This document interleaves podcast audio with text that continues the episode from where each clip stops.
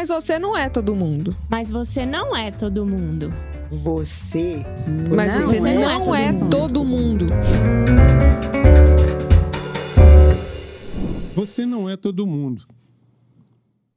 Este é um podcast para discutir uma frase que cada um de nós já ouviu da sua mãe numa lembrança ao mesmo tempo terna e permanente. Você não é todo mundo.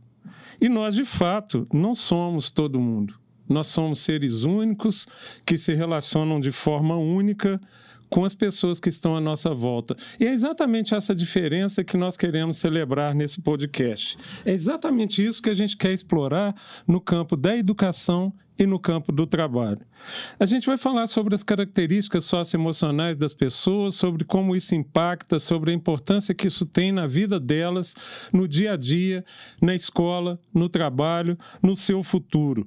Nós vamos também falar muito de tecnologia e da forma como essa tecnologia está mudando a realidade das pessoas, das empresas e das escolas, especialmente agora com o surgimento de tecnologias ainda mais disru- disruptivas, e já no primeiro programa a gente vai tratar desse assunto. A gente quer que você se junte a nós nessa experiência enquanto a gente explora cada uma dessas singularidades. A gente espera que você, aluno, professor, empresário, gestor de RH, possa refletir junto com a gente sobre a importância de nós construirmos um mundo novo que está agora baseado em que no fato de que cada um pode ser de fato quem ele é, pode realizar um projeto de vida. É muito importante nós repetirmos a todo momento: você não é todo mundo. A sua escola não é qualquer escola.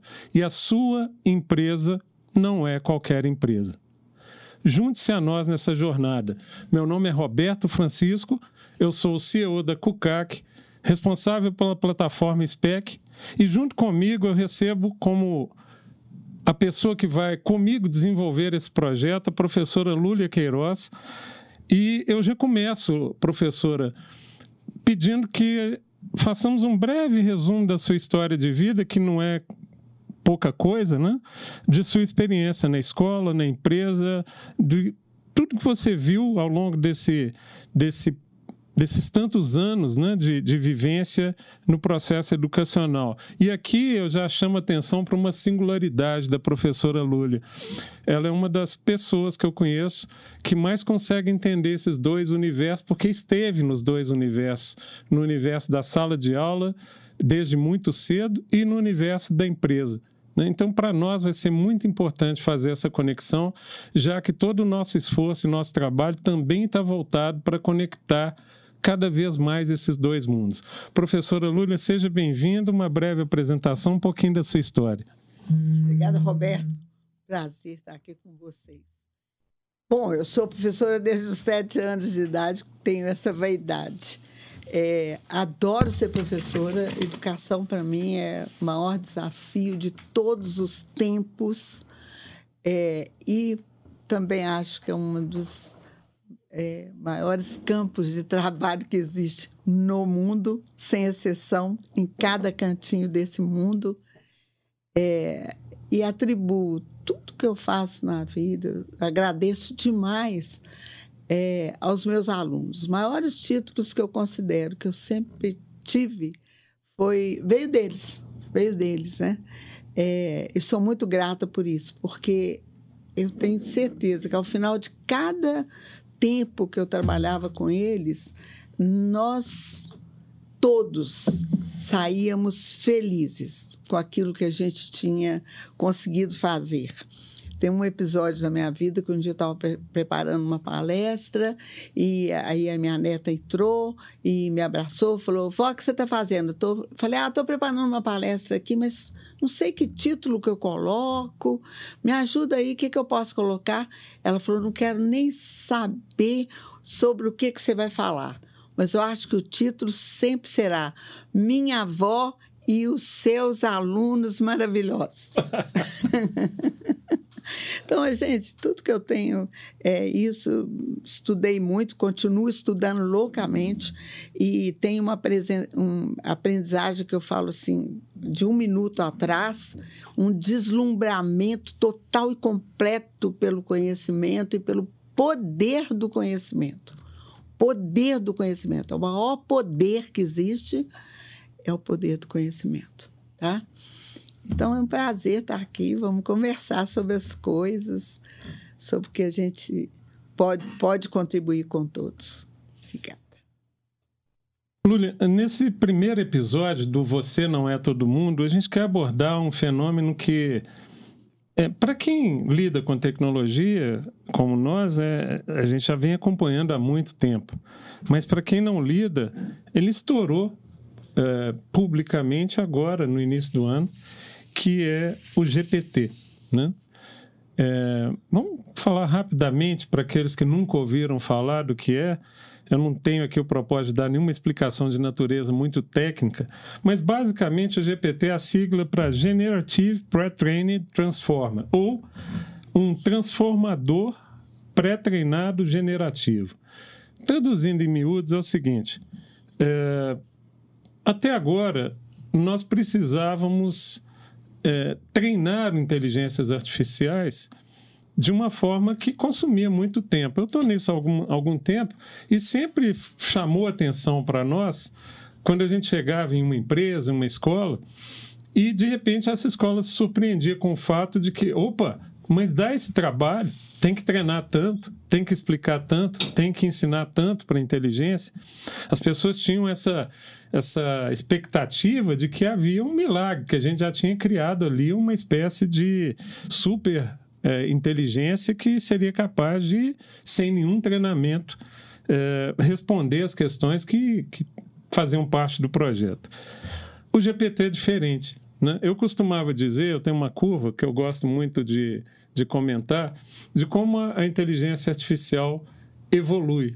Né?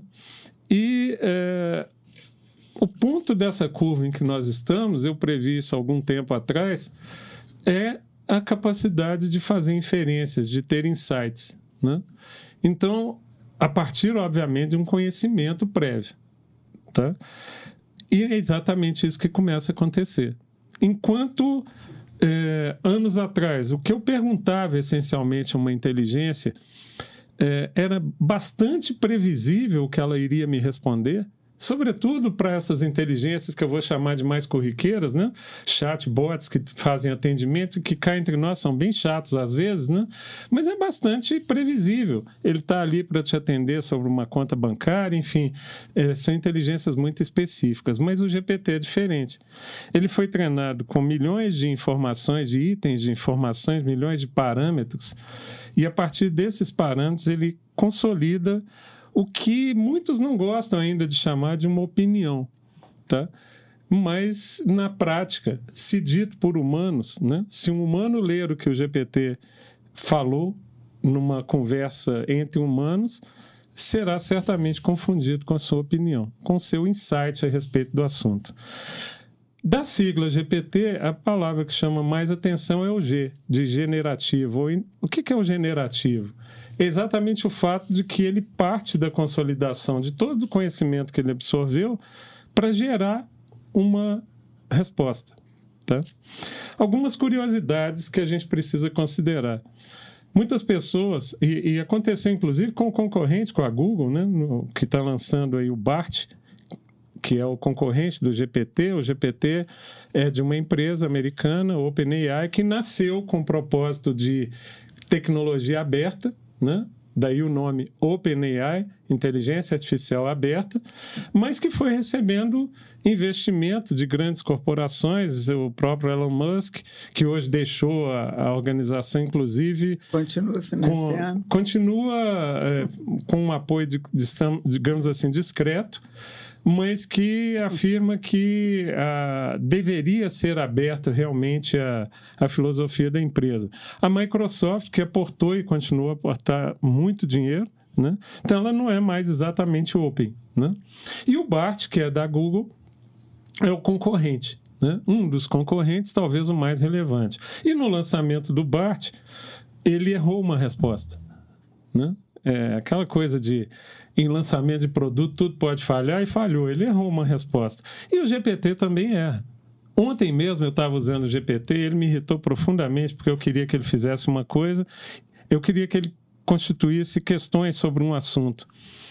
E, em vez de constituir questões, ele resumia o assunto. Eu falei, não, não quero que você resuma, eu quero que você faça questões. Até que eu percebi uma coisa, falei assim, acho que ele não está entendendo bem em português. Porque, obviamente, ele traduz para o inglês, e eu fiz a pergunta em inglês expliquei o que eu queria em inglês e ele prontamente respondeu corretamente. Então, as pessoas que são apologistas eu, da, da, da, negativa, né? Olha, isso não vai dar certo, não vai funcionar, isso me chama muita atenção, porque nós estamos no GPT-3. Tá? O projeto do 4 é para ser liberado ainda esse ano e já se fala no 5. Tá? Eu sempre penso o impacto da tecnologia não somente no que ela é, mas no que ela pode ser. E eu posso afirmar para vocês, sem medo de errar, que eh, em 2011, do ponto de vista comercial, a inteligência artificial ressurge no mercado. Tem uma empresa, a qual, inclusive, eh, eh, com quem a gente na nossa empresa temos relação, são os parceiros deles também, que é a IBM, que ao longo dos anos, né, ela fez grandes movimentos de marketing para promover a ideia da inteligência artificial. E começa lá com Kasparov, quando a, a, a inteligência, a então inteligência artificial da IBM, que era completamente diferente da, da inteligência atual, ganha o jogo de xadrez do Kasparov. Posteriormente, em 2011, para comemorar os 100 anos da IBM nos Estados Unidos, eles jogam um jogo chamado Jeopardy. Né? É um desafio em que, do ponto de vista linguístico, era bem complicado. É, é, o, o, apresentador dá uma resposta e a pessoa tem que formular a pergunta. Né? É base, basicamente um jogo do milhão ao contrário. Eles ganham essa, essa, esse jogo. Né? O, a, o Watson da IBM ganha o jogo. E aí, na semana seguinte, os analistas lá da Wall Street começam a fazer uma pergunta. Falam assim, ok, IBM, vocês ganharam o jogo, né? mas nós queremos saber como é que vocês vão fazer dinheiro com isso. Lula, isso aconteceu em 2011. Tá? Ah, o Watson chega ao Brasil em 2013. É, dez anos depois da chegada do Watson ao Brasil, apenas dez anos, ou se você preferir, é, 12 anos desde que a IBM ganhou o Jeopardy. Todas as empresas de tecnologia, sem nenhuma exceção, os grandes players de tecnologia e os pequenos também, falam intensivamente de inteligência artificial. É um fenômeno que comercialmente revolucionou o mundo em 10 anos. Né? Curiosamente, em 2019, a IBM lança nos Estados Unidos um produto que depois desaparece inexplicavelmente, chamado Debater, eu vi o lançamento desse produto, em que o Watson era capaz de debater com o humano, especialmente naquela filosofia de debate da Universidade Americana, em que se coloca um tema e um defende, outro ataca, ele era capaz de debater e de forma muito efetiva. Ele ganhou alguns debates, nós presenciamos, inclusive, um desses debates ao vivo, já em 2019. E a OpenAI começa, então, a evoluir e traz agora para o mercado uma tecnologia que causa um grande impacto. Muita gente não conhece, tá? A maioria dos alunos já conhece em todos os níveis, né? Eles já conhecem, por razões que nós vamos discutir aqui. E é isso é, que a gente é, quer discutir legal. aqui hoje. Qual que é o impacto da, da inteligência artificial nos processos educacionais. Vocês vão ver que ao longo da nossa série, a gente vai falar hora da, da escola, hora da empresa e tentar sempre fazer a conexão, pensando que a escola, cada vez mais cedo, precisa pensar em como que esse aluno vai chegar ao mercado, não numa perspectiva só de emprego, mas numa perspectiva de participação da sociedade. Então, hoje é o dia de falar do impacto desse GPT. Para aqueles que estiverem é, nos seguindo nessa série, particularmente hoje, há um ensaio chamado As Quatro Dimensões para a Tecnologia em Educação. É um ensaio que eu escrevi há algum tempo, que foi revisto agora, que vai estar disponível. A gente vai deixar o link para vocês aí no, nos, nos comentários, nos posts fixados, para que vocês possam é, entrar e, e, solicitar esse artigo que discute esse tema e propõe uma linha de raciocínio de como a, a tecnologia da inteligência artificial deve ser tratada na escola. Então, explicado um pouquinho do que é o GPT, Em outras palavras, e vocês vão ver isso ao longo da série, aqueles que não conhecem, a gente pode fazer perguntas na nossa língua e ele vai responder essas perguntas, tá? A gente começa a, a nossa trajetória aqui, Lúlia, com algumas provocações que eu é, pretendo fazer para você, tá? Combinado assim? É,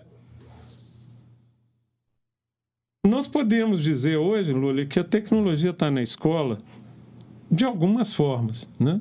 A mais comum delas, os sistemas acadêmicos, a mais antiga. Né? A educação à distância, especialmente por conta da pandemia, surgiu de forma muito intensa. A gente trabalhou com isso durante muitos e muitos anos. Até chatbots né, já estão em escolas para atendimento.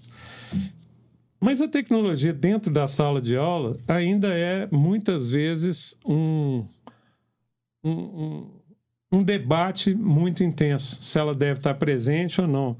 Há, há poucos anos atrás, o ministro da Educação da França, isso foi antes da pandemia, ele toma a decisão de literalmente proibir o uso de qualquer dispositivo, smartphone, em sala de aula. É, esse é um, um, desafio grande, tá? Mas agora surge alguma coisa que tem uma natureza diferente. GPT é uma espécie de amigo imaginário que sabe as coisas, né? Há um vídeo muito interessante é, na internet que um, um menino pergunta baixinho para a assistente virtual dele, Alexa, ah, Alexa, quanto que é tanto vezes tanto? E ela responde sussurrando também, é tanto. Então, olha que, que interessante. Ele, diante de uma Alexa, é, sussurrando para não ser descoberto que ele está colando com uma inteligência artificial. Né? Diante dessa realidade, a, a, o artigo que nós estamos liberando fala de quatro dimensões, é elas que eu vou começar a discutir com vocês com você, que é educar para a tecnologia, com tecnologia, em um mundo de tecnologia e apesar da tecnologia. Tá? É como nós vemos a possibilidade de levar a tecnologia para dentro da sala de aula. Tudo isso coroado por um fato. O autoconhecimento, o conhecimento do potencial socioemocional, ele é fundamental para o desenvolvimento do aluno hoje. Tá? Para suportar a convivência com essas tecnologias, para autoconhecimento, para a construção do seu projeto de vida. Tá? Então, eu queria é, começar, Lúlia, fazendo algumas provocações para você. Eu trago de cara Bauman, né? o, o, o nosso mundo líquido. Né? É, existe hoje uma educação líquida? No conceito de Bauman, né? É, seria interessante se você puder comentar que conceito é esse para aqueles que porventura não conheçam o conceito do mundo líquido, né? É, é o mundo líquido ele essencialmente está centrado na ideia da flexibilidade, da adaptabilidade e, e na ideia de que nós saímos da ideia de fábrica para a ideia de empresa, onde tudo está é, conectado. Eu sou é, preocupada com essa dimensão e acho que ela é, ela é muito determinante para nós pensarmos a escola. Porque a escola, querendo ou não, ela, enquanto instituição social, ela se encarrega de ser profissionalizante desde o berço. E, assim, num, num sentido que a gente tem que ver o trabalho como uma coisa grandiosa, uma coisa humana, uma coisa humana. E Já nós, gostei do, é, seu não é? É, é. E, é, porque quando a gente fala isso, às vezes a escola arrepia, né? Poxa, está falando que a escola tem que ser voltada só para o trabalho. É uma instituição social criada para isso, para essa finalidade. E ela cuida na nessa nesse seu processo todo, ela cuida de um, uma coisa grandiosa que se chama educação, ela é encarregada da educação, quer dizer, na formação do homem, de um homem para um determinado contexto, numa determinada época, com determinados propósitos, com determinados propósitos. O que tem que estar muito claro é, na escola e que quando uma família fizer opção por essa ou aquela escola, ela estará fazendo opção por aquilo, por aquela, aquele propósito que a escola defende, por aquelas crenças que a escola é, propugna. Mas nesse tá? mundo líquido do Bauman, né, É. em que as coisas escorregam pelas mãos, a escola consegue manter esse propósito de uma forma Bom, sustentável? Lu? É, eu, eu, eu acho assim.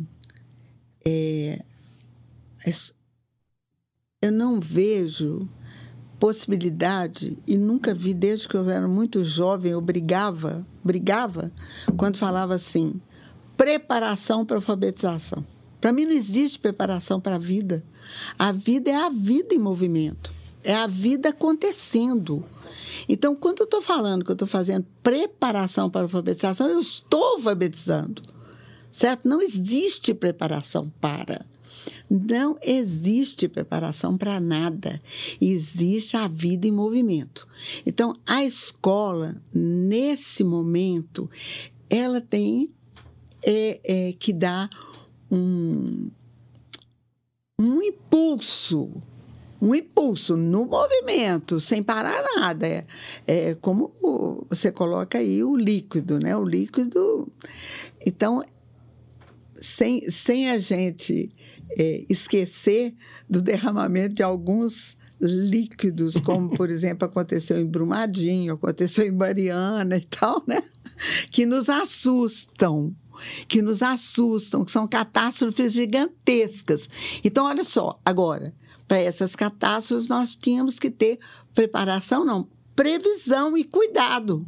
Previsão e cuidado, eles não poderiam ter Acho que essa acontecido palavra cuidado vai Dentro- permear é, o tempo todo. dentro das sociedade. coisas que nós fazemos, né, é, nós poderíamos ter cuidado para que isso não fosse uma catástrofe, para que isso não fosse uma catástrofe. Então, hoje a escola tem que cuidar, cuidar para estar no novo tempo, para estar no novo tempo. O que eu vejo é, é que a escola está segurando estar num velho tempo. Porque é confortável. Vou né? fazer uma Mais provocação baseada nessa fala que você É. acabou de colocar. É, eu acho que tanto eu quanto você tivemos o privilégio de viver num mundo é, muito socrático, vamos dizer assim, que o professor sabia tudo, o aluno não sabia nada, tá? Mas agora é, é um pouco mais complicado, né? O aluno pode abaixar aqui na sua carteira, que ainda existe, e consultar uma. Não estou nem falando ainda de GPT, mas consultar e dizer, professor, a resposta certa é tal. Ou professor, há relatos disso na internet, o senhor está errado. A escola está preparada para ensinar um aluno que, em muitos assuntos, sabe mais do que ela? Eu vou, vou falar de uma que estatística sabe. que eu ouvi hoje. 34% dos nossos meninos não estão sendo alfabetizados. Mamma mia! É uma competência que nós desenvolvemos durante o século inteiro. Nós estamos alfabetizando e não estamos dando conta. O que, que é isso? Como se explica isso? Sabe, é uma inabilidade, é uma inabilidade. Nós precisamos, precisamos correr atrás disso, pelo amor de Deus. Mas não é um paradoxo? Esses mesmos alunos que não são alfabetizados são os que estão no TikTok, são os que estão é, produzindo conteúdo. Não é um paradoxo? Ele, ao mesmo tempo, sabe um monte de coisas, ele intui um monte de coisas, ele intui como lidar com um dispositivo, mas ele não sabe as coisas básicas. Ele teve dificuldade de se alfabetizar, a matemática é, é bem básica e às vezes nula. Então, não é um paradoxo isso? Pois é, é, é, você está partindo do pressuposto que nós temos uma tecnologia para todos, né? Mas mesmo quando a gente. é, nós ainda temos um universo muito grande que não está nem perto dessa, dessa tecnologia. Mas eu acho que ela vai universalizar sim. É impressionante. Você olha, todo mundo tem um celular e está usando um celular. Eu costumo ficar assim analisando o meu entorno e vendo isso. E a neurociência já está mostrando para nós que o celular é uma extensão da nossa capacidade é, é, intelectual, da nossa capacidade cognitiva. É uma extensão nossa. Hoje mesmo, é, a minha filha estava saindo para viajar, eu falei, parei e falei assim, você tem, você sabe algum telefone da família de cor? Ela falou, mãe, sei nenhum mais, não. Entendeu? Todos nós fizemos isso. Todos nós descansamos na nossa agenda.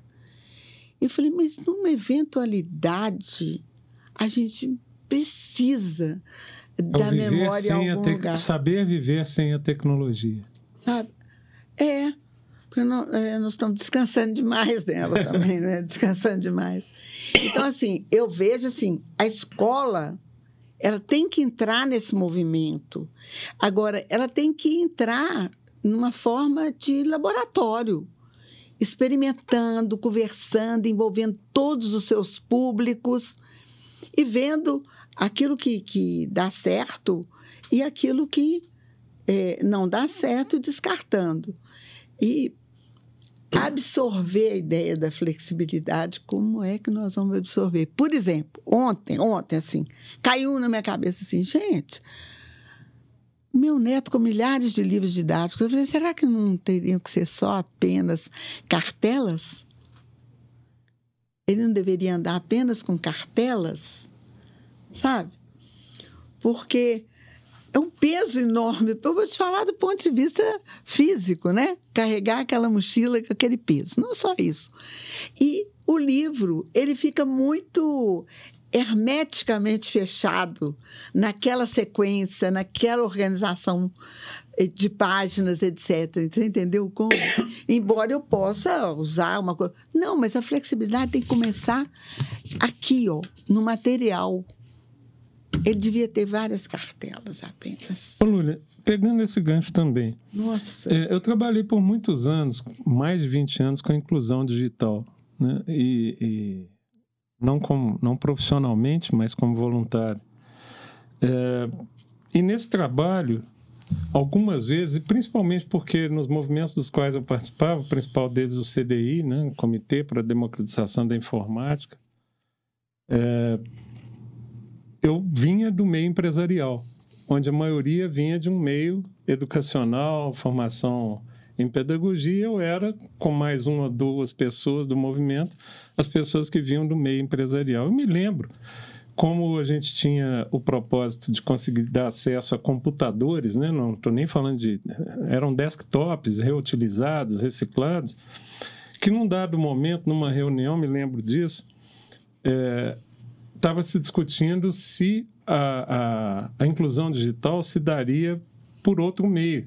Os celulares estavam começando a virar smartphones. E eu fiz essa previsão. Falei, olha, gente, a gente tem que criar um programa de inclusão digital que não olhe mais para o computador, mas olhe principalmente para o celular. Eu me lembro que na época quase me bateram por ter dito isso mas que poucos anos, acho que não chegou a três anos depois, essa realidade já estava instaurada. E eu estou citando isso porque em alguns dos, dos trabalhos que eu fiz, um deles aqui no interior de Minas, nós fizemos um trabalho com, até homenageando as mulheres, né? Ontem, 8 de março, foi Dia da Mulher, né? Fica aqui a homenagem.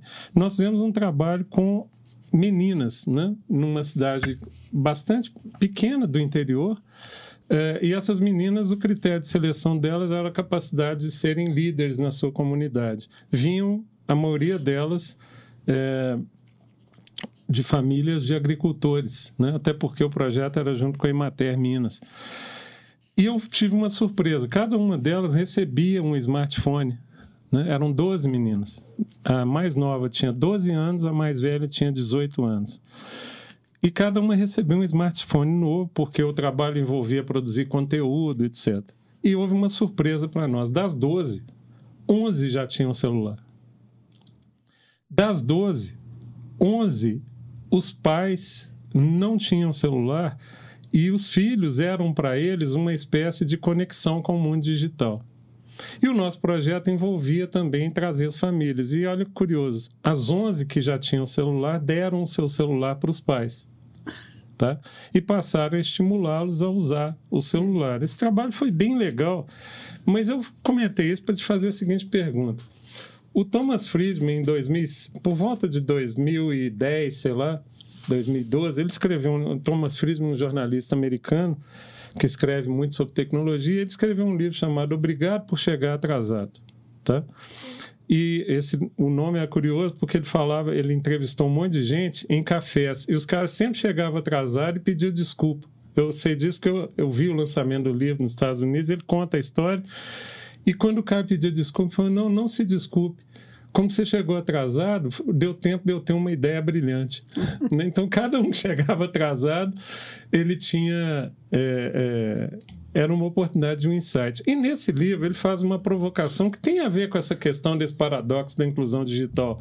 A provocação é a seguinte, que a partir de 2007 aconteceram fatos tecnológicos tão relevantes, naquele mesmo ano, 2007, 2008, surge iPhone, é, se você listar todas as tecnologias, o iPhone, o Android, surge tudo quase que, dá, que junto, né? E ele diz o seguinte, até ali a gente tinha uma capacidade de compreender o mundo que era maior, a velocidade de compreensão era maior do que a da tecnologia. E naquele ano isso se cortou. A tecnologia passou a avançar tão rápido que a gente não compreende mais. Então, quando eu te coloco essa questão do paradoxo de é, ter dificuldade de alfabetização, mas muita capacidade de usar a internet, usar é, todos esses paradoxos, isso é uma falta de compreensão da escola, e de das famílias, da escola, do que de fato está acontecendo. Thomas Friedman está certo a esse respeito. A gente dizer assim, não, no, no interior, é, essas famílias mais distantes não usam celular. Eu tenho uma foto de uma menina em cima de um burro numa estradinha, quando eu fui uma vez para uma, uma cidade do interior, ela nem segurando a rédea e usando o celular. Né? Isso é um paradoxo, nós não estamos entendendo o alcance disso, a escola não está entendendo, e por isso o ministro da França põe o celular fora da sala de aula? Pois é, nós temos que saber como nós vamos usar essa tecnologia e realmente usá-la para o que for melhor. Temos que usá-la para o que for melhor. Porque nós, quando a gente pega a história, a gente sabe que vários é, reis, vários poderosos, fizeram a mesma coisa que a França quando surgiu a escrita, né?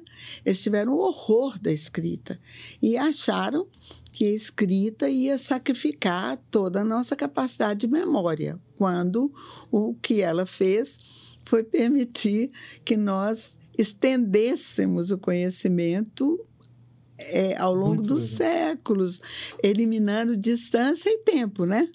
distância e tempo. Então, agora, nós temos uma, uma tecnologia também que permite que tudo seja visto e percebido e sabido em tempo real, em tempo real. É, e como nós precisamos incorporar isto à nossa realidade, aceitar. Eu, eu tenho uma, uma, professora da Federal que eu gosto muito, que foi a Magda Soares, eu tive notícia de que quando a, a meninada começou a, a se comunicar nos celulares e todo mundo ficou horrorizado com a linguagem deles, né? Você não entendia nada, porque eles só usam consoantes, é né? Um dialeto. Né? Então, é. A Magda falou: não, vamos aceitar isso como mais uma linguagem. Eles serão bilíngues. Eles estão criando um novo código. Entendeu? Então, é um, uma pessoa com essa flexibilidade, com essa capacidade de absorver esse movimento, é maravilhoso. É maravilhoso. Em vez de resistir, ela falou: não, peraí, isso é uma emergência de uma nova linguagem, de uma nova forma de comunicação. E vamos entendê-la com esse caráter dessa duplicidade. Eu acho isso assim, simplesmente maravilhoso. É, é, mas aí que está, Lúlia. Maravilhoso. É, a escola, agora, então não precisa ensinar tecnologia não, na então, sala de aula, deixa para os meninos. É, agora, eu ainda resisto a algumas é, não, ela não tem que ensinar tecnologia para os meninos, não, porque eles sabem 100 vezes mais do que nós. E é numa rapidez que eles sabem muito mais do que nós, que é assustador é simplesmente assustador. Eu falo, às vezes eu estou fazendo uma tentativa, eles arrancam o celular da minha mão em dois segundos, eles resolvem aquilo que eu estou lá mais de meia hora tentando ajeitar. né? É, eu resisto, falo, peraí, peraí, peraí. Eu, eu quero aprender esse negócio aí. Você não tem que fazer para mim, não. Entendeu? E eles ficam rindo. É... Ontem na minha casa, meu neto está lá. Eu estou muito feliz que ele agora está estudando de manhã, está precisando de ficar comigo à tarde, sabe?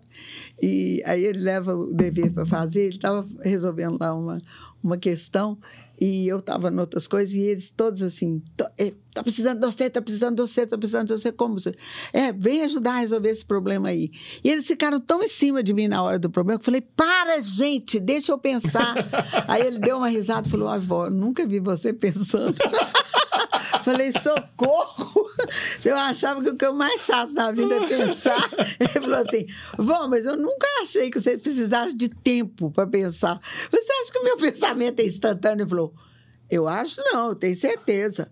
Eu vejo você fazer as coisas tudo Ô, Lula. Foi um, um diálogo tão engraçado, tão, tão estranho, sabe? Aí, mas assim, foi tão maravilhoso. Na hora que eu fiz dois movimentos com ele e ele descobriu o que, que era o problema. Sabe o que, que veio na minha cabeça? É, o deslumbramento na, no olhar dele, sabe? Deu dei conta daquele negócio, assim, eu descobri, é ahá, é isto, né? é isto, é. Eu falei aquele negócio do Tiago de Mello, né? Canção de amor que eu vi nascer nos olhos do homem que aprendeu a ler. Ah! Isso é bonito demais, dá conta, demais dá conta, né? Então, assim, foi, foi muito mágico, sabe? Esses momentos todos, assim, muito mágicos. Ô, Lúlia, a primeira assim, das dimensões que, que eu comento no artigo é sobre educar para a tecnologia. Tá? E você acabou de falar aí, você já citou isso várias vezes, né? A gente precisa educar esses meninos, considerando, primeiro, que eles usaram a tecnologia, eles usam de forma muito natural. Mas educar, por incrível que pareça, eles precisam ser educados para a tecnologia, porque assim, a, a, a necessidade de educar para que eles compreendam esse processo tecnológico, eu acho que quando ele fala com você, eu nunca vi você pensar, né, tem um pouco a ver com isso. Né? E aí eu queria te fazer a seguinte pergunta. Eu conheço um termo que é a revolução da interface. Revolução da interface é simples de entender. Até agora, a gente precisava criar algum jeito de interagir com a tecnologia. Podia ser um site, podia ser um aplicativo. É, eu entro para chamar um Uber, tá? Eu tenho que entrar num aplicativo e falar, oh, estou indo para a rua tal, tal. Mas cada vez mais, e é isso que o GPT está nos trazendo, eu não preciso mais da interface. Ele entende o que eu falo, né? Então, você citou a Magda Soares, que eu estudei em livros da Magda Soares, é. então, é, isso partindo dela é realmente fantástico, é. Né? me marcou muito. A pergunta é o seguinte: num, num tempo em que a gente não tem mais essa interface, o GPT representa isso, tá? Eu literalmente sento, faço a pergunta e ele me responde. É, nós estamos falando então de uma, de uma nova, essa nova relação, assim como a Magda cita da, do novo dialeto. O que, que a gente pode esperar desse mundo? Para educar para a tecnologia significa mostrar a esse menino exatamente o que? Olha, como é que você vai olhar para essa ferramenta? Ou para essas ferramentas, o GPT aqui é, é a nossa desculpa para falar disso, mas como é que você vai olhar para essa ferramenta? Como é que você vai se relacionar com ela? Tá? O que, que ela representa? Tá? Ou será que isso vai entrar na vida dele de forma tão sorrateira que ele não vai nem perceber e ele simplesmente vai usar e nunca vai saber responder a pergunta por que, que eu estou usando isso. É, o uso da tecnologia em si não é o maior problema, né? O maior problema é o que.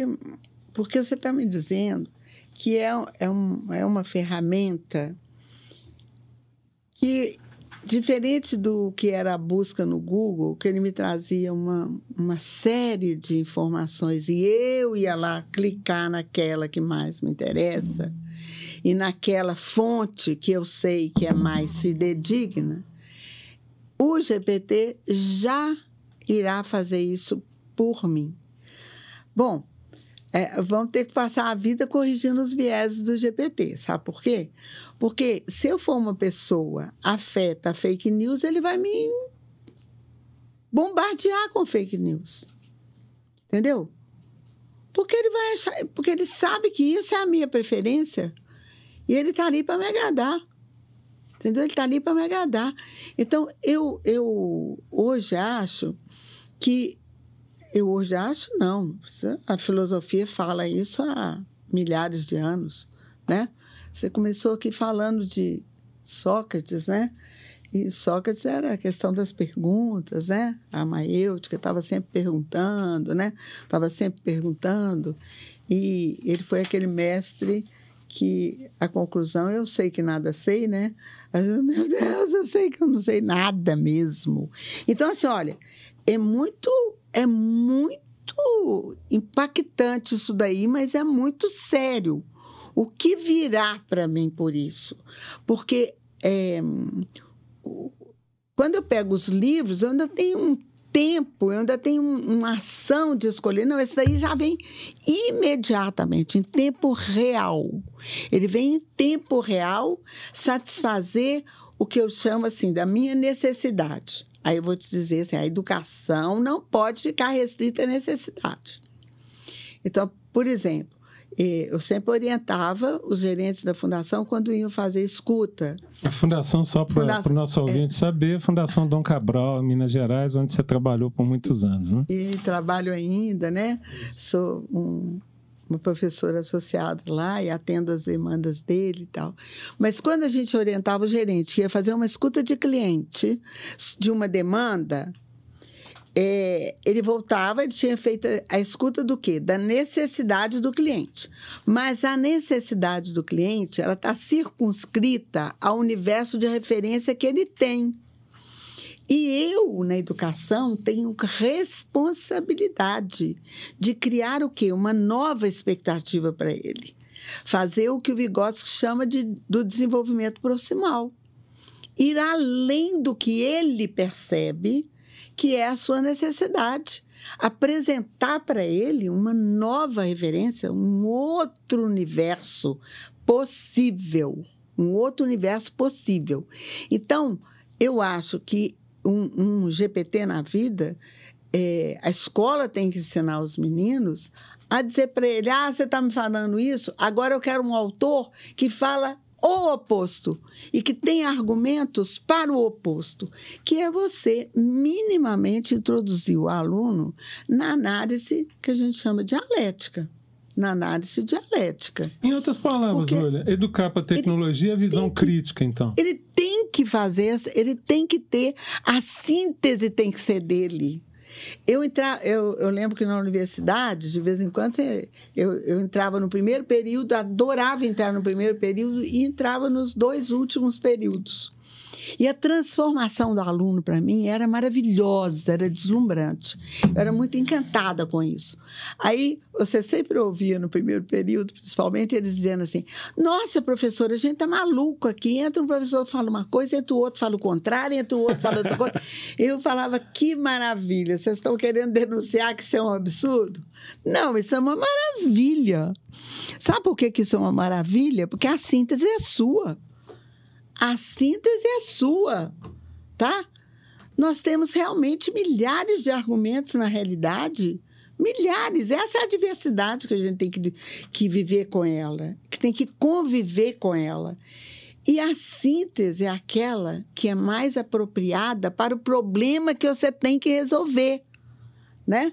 E mesmo assim, essa síntese tem que ser experimental. Você tem que ver se ela se confirma na realidade. Lúlia, você está apontando um caminho enorme, Você, né? É, eu acho, é. eu queria ressaltar para quem está nos acompanhando que essa dimensão, educar para a tecnologia, significa é, essencialmente, é, eu vou resumir a sua fala. A síntese é de quem pergunta. É, tem- tem que ser.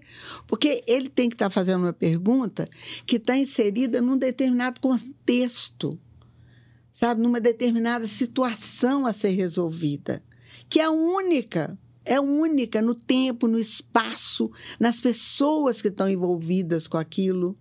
Então, cabe a ele fazer isso, cabe a ele fazer isso. E se ele não souber fazer, a- É. o risco dele ficar submetido É. a uma É, é, aliás, você está é. trazendo o conceito do erro do GPT. Ah, tá. E se ele errar? Se ele errar, cabe a mim questionar o erro. Então, a escola tem o propósito de, olha, é, seja crítico em relação ao que, ao que foi respondido e dá os instrumentos é. para essa crítica. E eu não posso descansar no repertório do GPT. Eu tenho que ter um repertório. Ótimo. Se ótimo. eu não tiver um repertório na minha vida, eu não sou capaz é, de fazer conexões. Eu não, sabe? É, é, é, por mais que elas estejam dadas, eu nem consigo reconhecê-las. Eu nem consigo reconhecê-las. Então, assim, eu gostaria muito que, por exemplo, a função do, do, do GPT fosse ser um instigador. Um instigador. Então, por exemplo, vamos lá, pego numa um, um trabalho, os meninos estão lá, a segurança na escola uma escola em que houve uma agressão, aquele casos terríveis às vezes, que eu não quero isso jamais, mas que houve uma violência dentro da escola. Então, ah, vamos conversar sobre a violência, vamos conversar sobre a segurança. O que é segurança, né? Uma, vamos pensar na segurança física. Estou trabalhando com meninos de 12 anos. Aí eu vou dizer assim: é, o que é segurança para meninos de 12 anos? Aqui. O que é segurança para meninos de 12 anos no estado do Rio de Janeiro? O que é no Brasil, na Amazônia? O que é na China? O que é no Japão? E os meninos vão correndo, percorrendo, tendo oportunidades, por exemplo, de uma imersão visual num campo de imigrantes e vendo o que é a segurança para aqueles meninos que às vezes é, percorrer até um mar tenebroso lá dentro de uma embarcação precária. E aí esses meninos vão tendo contato com isso. Aí vem o professor de história e fala assim: e na história? O que, que foi a segurança na história? Aí o menino vai chegar até em Hollywood lá, a segurança naquela época de percorrer uma floresta e ser atacado, aquelas coisas. Ou ser atacado. Ah, o que, que foi a segurança lá nos primórdios da humanidade? Ah, tinha que defender do tigre, do leão, de não sei o quê, de não sei o quê. Tá, que coisa. Não, aí hoje, a cidade você corre esse risco? Não, mas corre o risco de ser atropelado. Né? Então, assim, e aí vou passeando com isso. O que, que é uma segurança do ponto de vista alimentar? O que, que é uma segurança do ponto de vista de uma guerra? Crianças que estão vivendo num ambiente de guerra.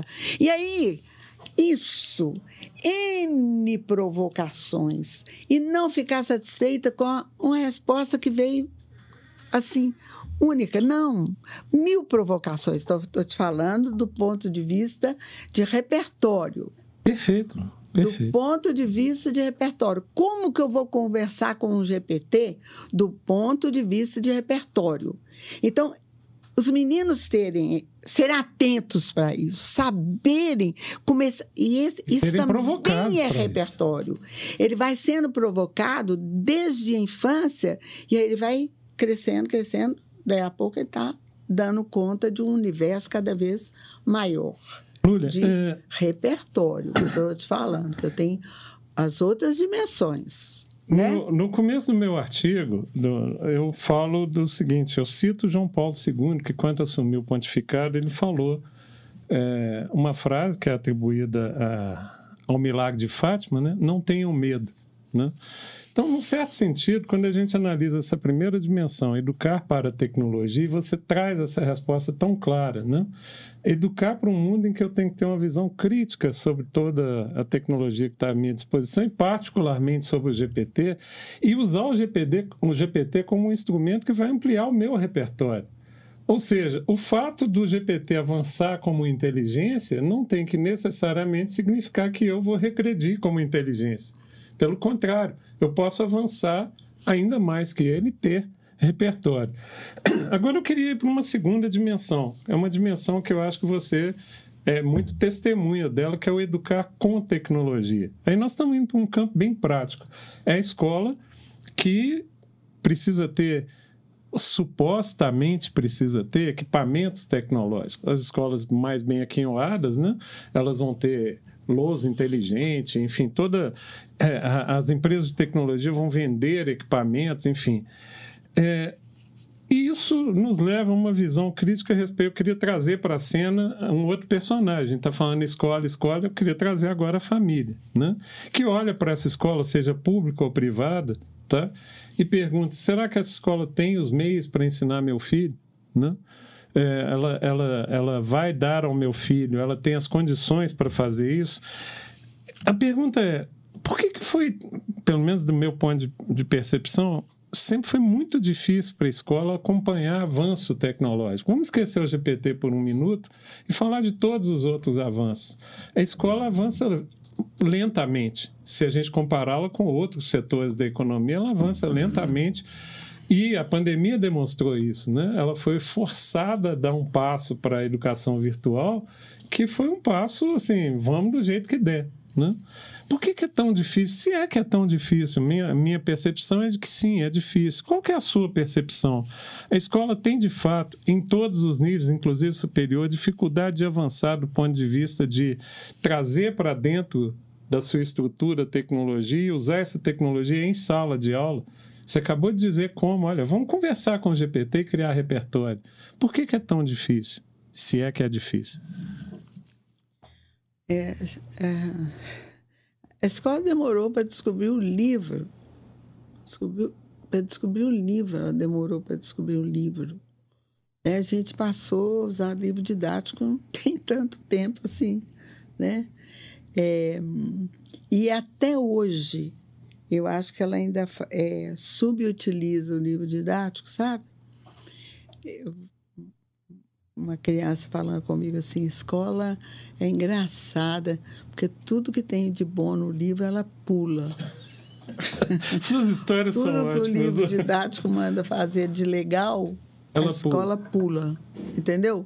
É. Então, até umas coisas mínimas assim, né? Que assustam a gente. Você veja, é, nós agora, a escola está com. Roberto, pelo amor de Deus, é, trabalho colaborativo, né? A, a, escola conseguiu fazer muito no. Olha, eu sempre tenho assim um reconhecimento enorme pelo valor da escola do século XX, tá? E ontem eu estava vendo um conferencista internacional pela primeira vez, ele chama Roberto Mota, está na Holanda, é um brasileiro, e ele estava falando assim, gente, exatamente o que eu falo. A escola foi um sucesso radical no século XX. Radical no século XX. A gente gosta de criticar a escola com, com o que a gente. os mecanismos que a gente já tem hoje, é, é, crucificá-la. Né? Não, não. Ela, para o século XX, ela foi super apropriada ela foi super rápida, super ágil. Ela criou um modelo que sustentou o modelo industrial que foi o sucesso todo do século XX. Sabe? A gente, nós, o que, que a gente fez no planeta? Nós eletrificamos o planeta inteiro. Nós intercomunicamos o planeta inteiro, nós viajamos por esse planeta inteiro, nós construímos milhões e milhões de artefatos, tudo sustentado por um modelo educacional. Tudo sustentado por um modelo educacional, gente. Mas esse modelo Sabe? envelheceu? Esse modelo, ele é um padrão para o modelo industrial. Ele é um padrão para o modelo industrial, tá? Infelizmente, aí agora cabe a crítica, que é a crítica de natureza filosófica maravilhosa, é que nós começamos, o homem começou a ficar muito padronizado, muito mecanizado, muito máquina. E, de repente, nós começamos a criar a máquina que substituía esse homem, que era o homem padrão, o homem padronizado. E nessa substituição vieram novas exigências. Há necessidade de uma nova escola, uma, uma outra escola, uma outra escola. Por exemplo, uma das coisas que ela tem que introduzir rapidamente é a tal da flexibilidade flexibilidade. Então, ela é, ela trabalhava como? Como é que é o livro didático? Ele é seriado, ele é sequenciado, ele é todo ordenado, né? Por quê? Porque o, o trabalho na indústria é assim. É uma linha de montagem. É uma linha de montagem. Aí o professor era um transmissor, planejador, executor do planejamento. O livro didático é um planejamento incorporado a ser executado, né? E aí, no final, eu tenho a prova objetiva. O que, que fala a prova objetiva? É uma única resposta certa. Aí, outro dia, vendo alguém falando sobre o Max Born, é, que ele não conseguia acertar absolutamente nada que fosse de questão objetiva, porque todas as opções oferecidas ele, tem, ele tinha defesa. Para todas as opções oferecidas, ele tinha defesa. Então, assim, como, como é que é isso o negócio, né? Entendeu?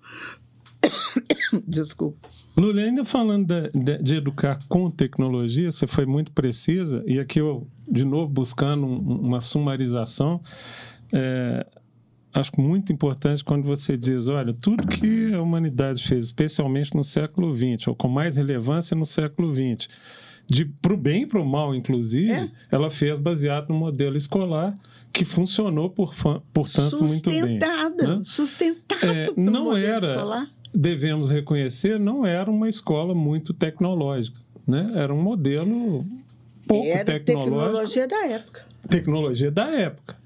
Tá? Tecnologia Mas quando a gente fala especificamente da Inclusive, tecnologia. Inclusive, quando você fala na tecnologia, na dimensão do Balme, né? Que não é só a tecnologia hard. Sem dúvida, sem dúvida. É a tecnologia soft.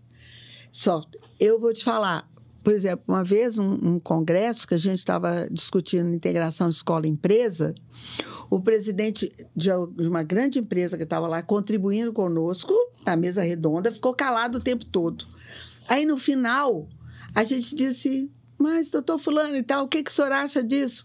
Ele falou, olha, pelo amor de Deus, a gente estava começando a trazer um ensino técnico para o segundo grau naquela época, segundo grau técnico. Você tinha um auxiliar e o técnico, né? O auxiliar fazia três anos, o técnico fazia quatro e tal. E a gente estava querendo saber como é que podia fazer. Aí ele falou assim: ah, não, gente, não tem jeito não.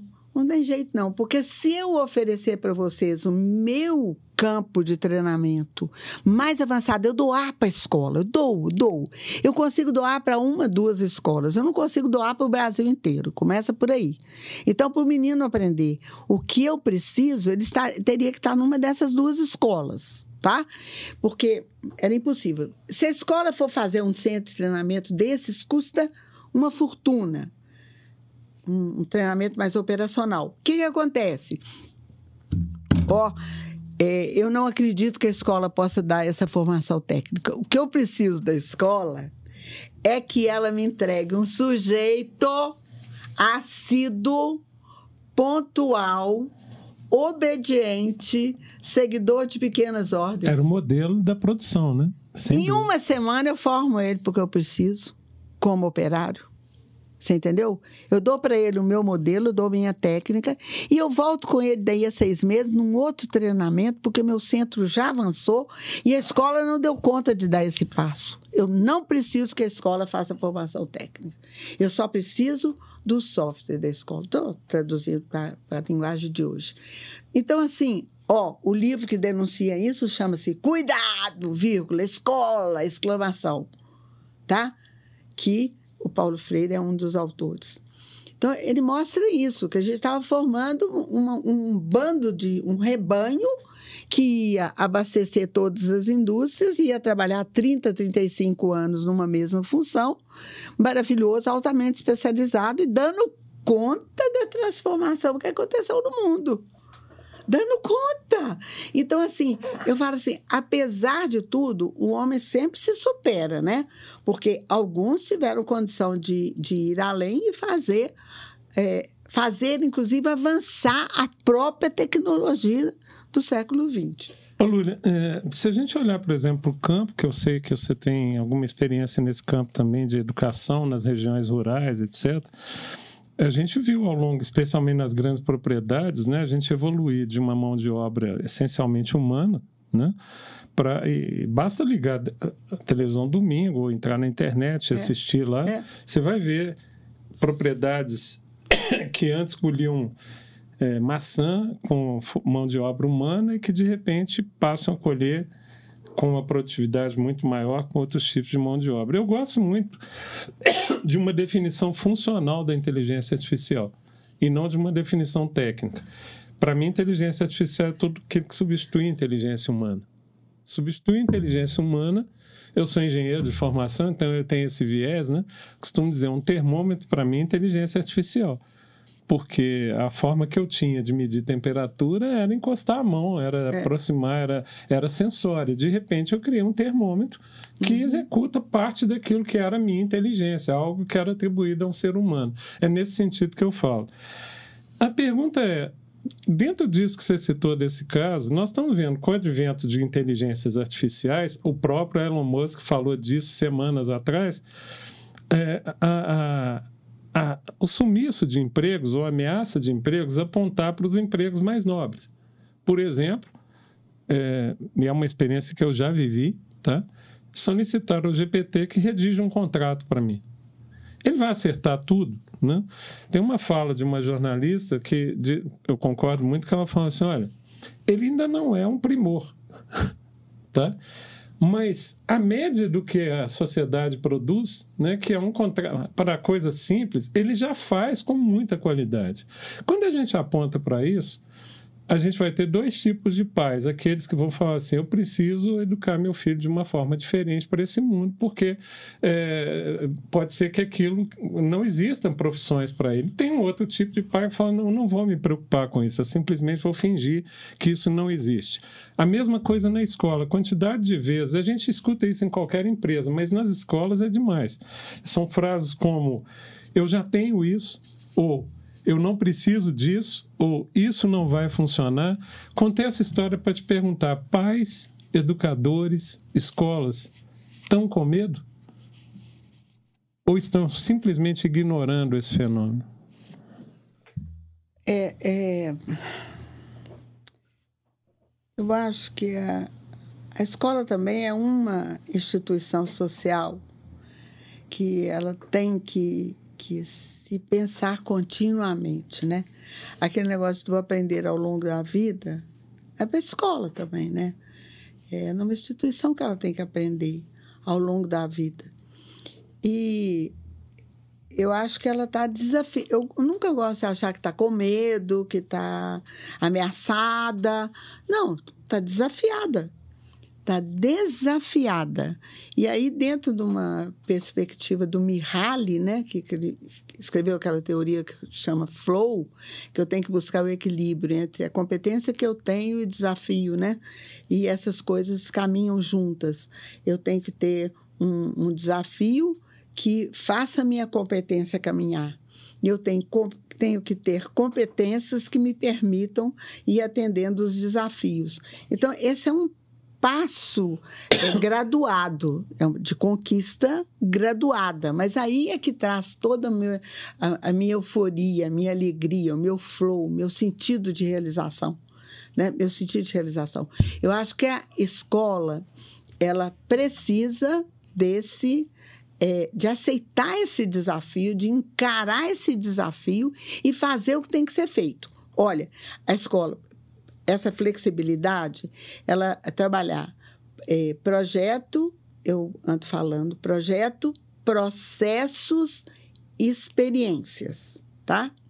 Então, os projetos, eles, a, a, escola faz às vezes como uma, um evento. Não, o projeto tem princípio, meio e fim, é para resolver um problema ou recriar uma realidade.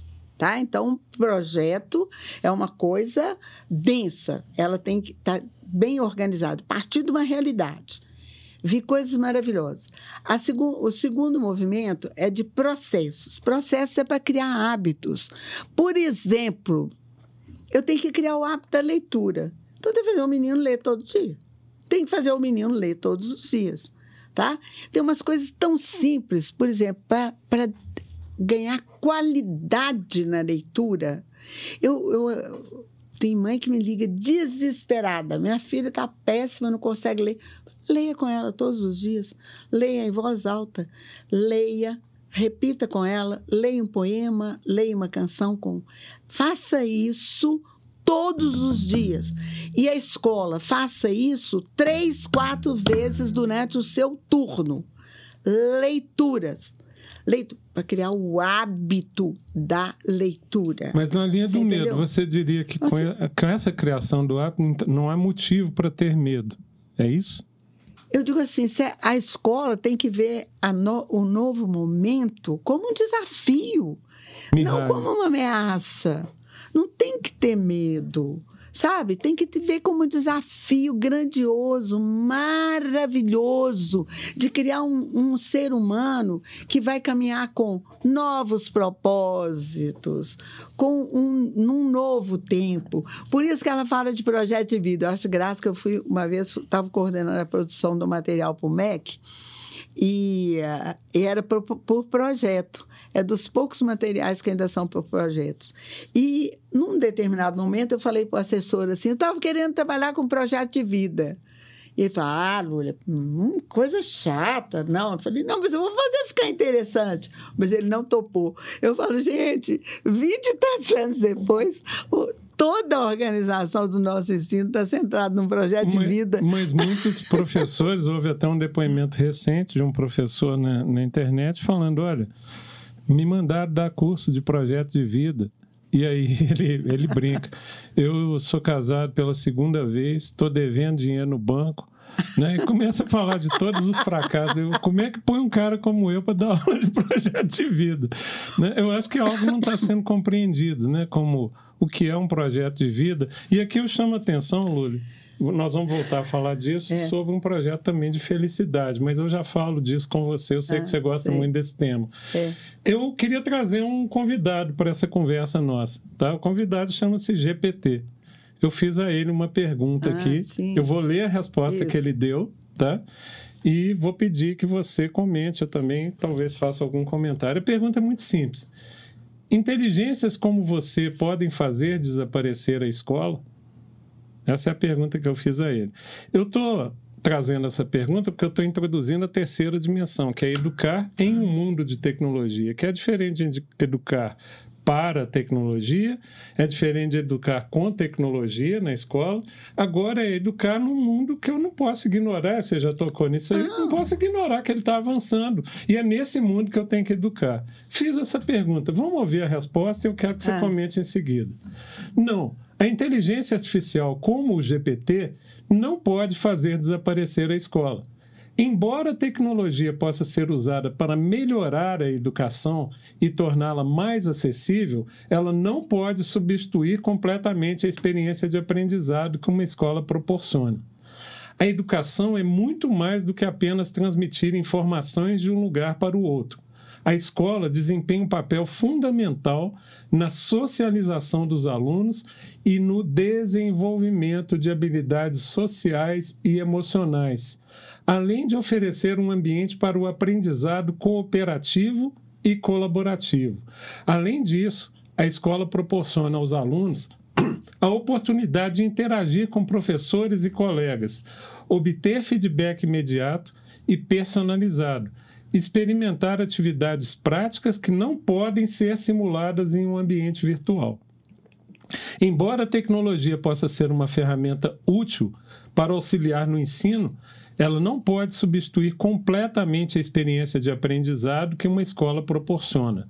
Além disso, nem todos os alunos têm acesso à tecnologia ou têm habilidades suficientes para utilizá-la de forma eficaz, o que pode levar a desigualdades educacionais e aprofundar as disparidades existentes.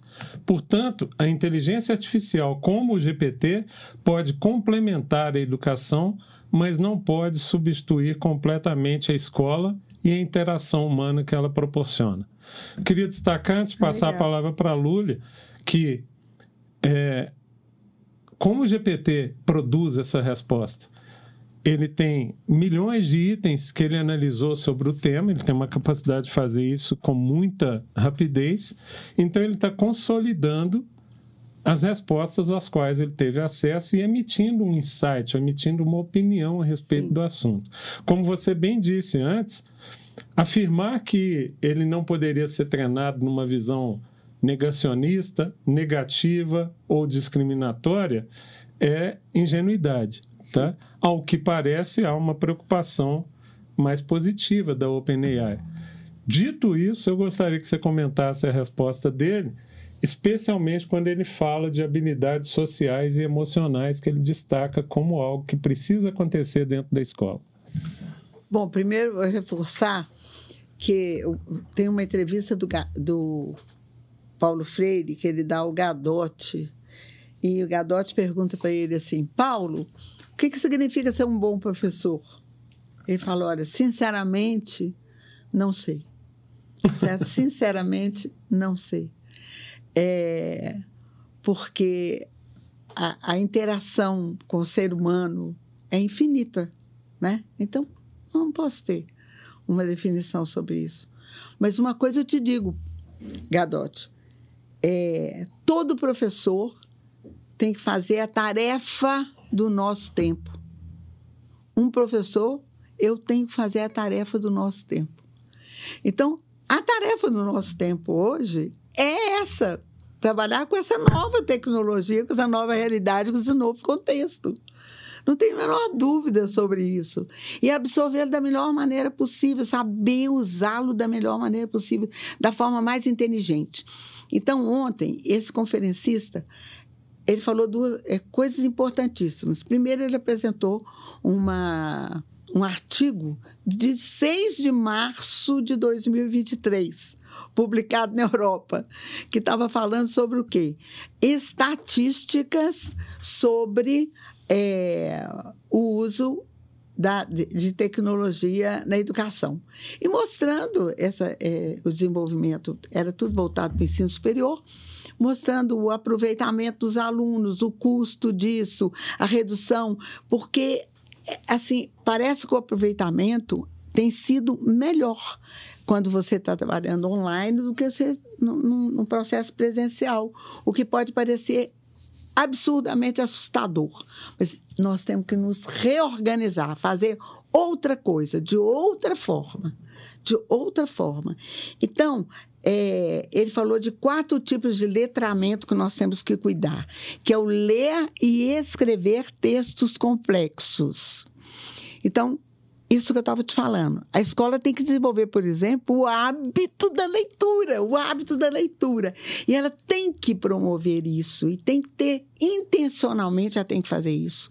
Intencionalmente. Eu tenho experiências, tem uma amiga que escreveu uma, a tese dela de doutorado sobre isso, o capital é, o capital intelectual como um patrimônio. Então, como é que meninos que nem sequer fizeram é, essa preparação para o vestibular se saem magnificamente, por quê? Porque são excelentes leitores são excelentes leitores. Então, como eles são excelentes leitores, na hora que ele pega a questão lá, ele tem mil e uma formas de responder aquela questão, porque é, as questões hoje são escritas para isso, para possibilitar que você aplique muito mais competência do que conhecimento imediato. E vai ser cada vez mais assim. Você vai, vai, vai usar a sua competência e não exatamente, não, você vai articular tudo que você sabe, conectar tudo que você sabe para chegar numa solução. Que isso é competência, né? Capacidade de mobilizar conhecimentos, habilidades, atitudes, experiências e valores para resolver problemas ou recriar uma realidade. Então, nós, isso tem que chegar muito forte para nós. Como é que eu vou trabalhar de competência. Isso? O GPT, então, assim, eu é. chamo a atenção disso, é. ele citou especificamente quando diz, não, eu não vou destruir a escola, ele fala das habilidades sociais e emocionais. Eu queria e que aí eu vou te falar. Isso. Então, o letramento ele fala de ler e escrever textos é, complexos. Depois, o letramento matemático científico, que é a metodologia científica que a escola infelizmente não caminhou, não caminhou. Nós tínhamos que ter dado uma ênfase enorme ao desenvolvimento da metodologia científica, que o Nicoledes criou o Centro de Educação Científica, que ele falou, eu quero criar pessoas, é, formar Nordeste. pessoas com pensamento científico. E espero que ele volte isso com força total agora, tá? Espero que ele volte com os centros, porque são maravilhosos. Eu visitei lá, conheci a experiência maravilhosa, vou contar daqui a pouco.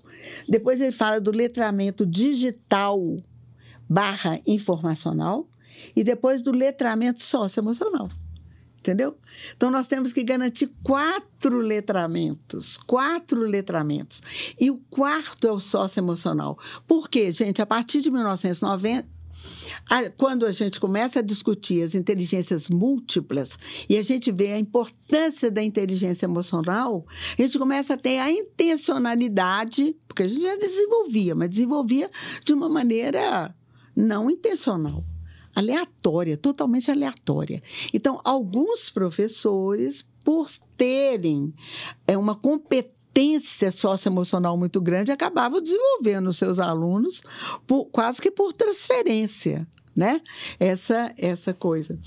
É, então, isso hoje é uma intenção na escola. E tem que ser uma intenção. E quando eu trabalho socioemocional, gente, a gente, olha só, eu tenho que começar com, vamos falar assim, um, um letramento. Então, é saber ler e interpretar a emoção que eu sinto e que o outro está sentindo e que eu tenho que compreender minimamente compreender. Uma questão, Lula, eu queria. Ah, não isso. quero que você desvie sua porque quando a gente fala é. de letramento, vem logo a ideia de que nós estamos falando da, da criança. Mas no mundo onde a gente tem gente de toda idade, letramento aqui não tem esse sentido, correto? É letramento, letramento não é juntar um. e separar letras, né? Não é juntar e separar Ou letras. Ou seja, alguém de letramento é uma coisa 30 infinita. anos que está dentro de uma empresa é. e que nunca teve a experiência de, de fato, desenvolver suas capacidades socioemocionais também está nesse processo, processo, de letramento. De letramento completo. Okay. Então, olha só, eu tenho que saber nomear a emoção que eu estou sentindo. Nomear. E outra coisa, nós não temos é, é, nenhuma emoção é ruim em si. Nenhuma delas é ruim. Por exemplo, a raiva. É importantíssimo que eu fique indignada com algumas situações. É valioso. É, é, radical. Medo. A humanidade sobreviveu porque tem medo. E porque tem medo, criou soluções para resolver essa situação de medo. Pô, nós somos uma espécie frágil, mais frágil até que os insetos no mundo.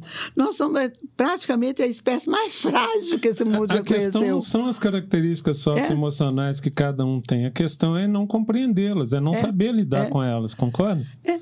Mas, Quando nós não é. sabemos lidar com o medo que a gente sente, com a raiva que a gente sente, com a é. frustração é. que a gente sente, Isso. aí começa a surgir um mau aluno, um mau profissional, um mau professor. Então, o que a escola tem que fazer? Primeiro, ela ensina a identificar, nomear, reconhecer uma emoção em si mesmo e no outro. Segundo, ela ensina a controlar a emoção. E aí ela traz as técnicas, técnicas para você saber controlar uma emoção. Ela, por exemplo, tem que te ensinar como é que você relaxa, mas como é que você se energiza também. Como é que você se energiza? Eu, na, nas orientações assim, para a educação executiva, tinha momentos que eu falava assim: eu tinha a pessoa especial lá dentro, falava, ó, oh, entra lá e energiza aquele povo. Entendeu? Entra lá e energiza. E você tem técnicas específicas para energizar tá?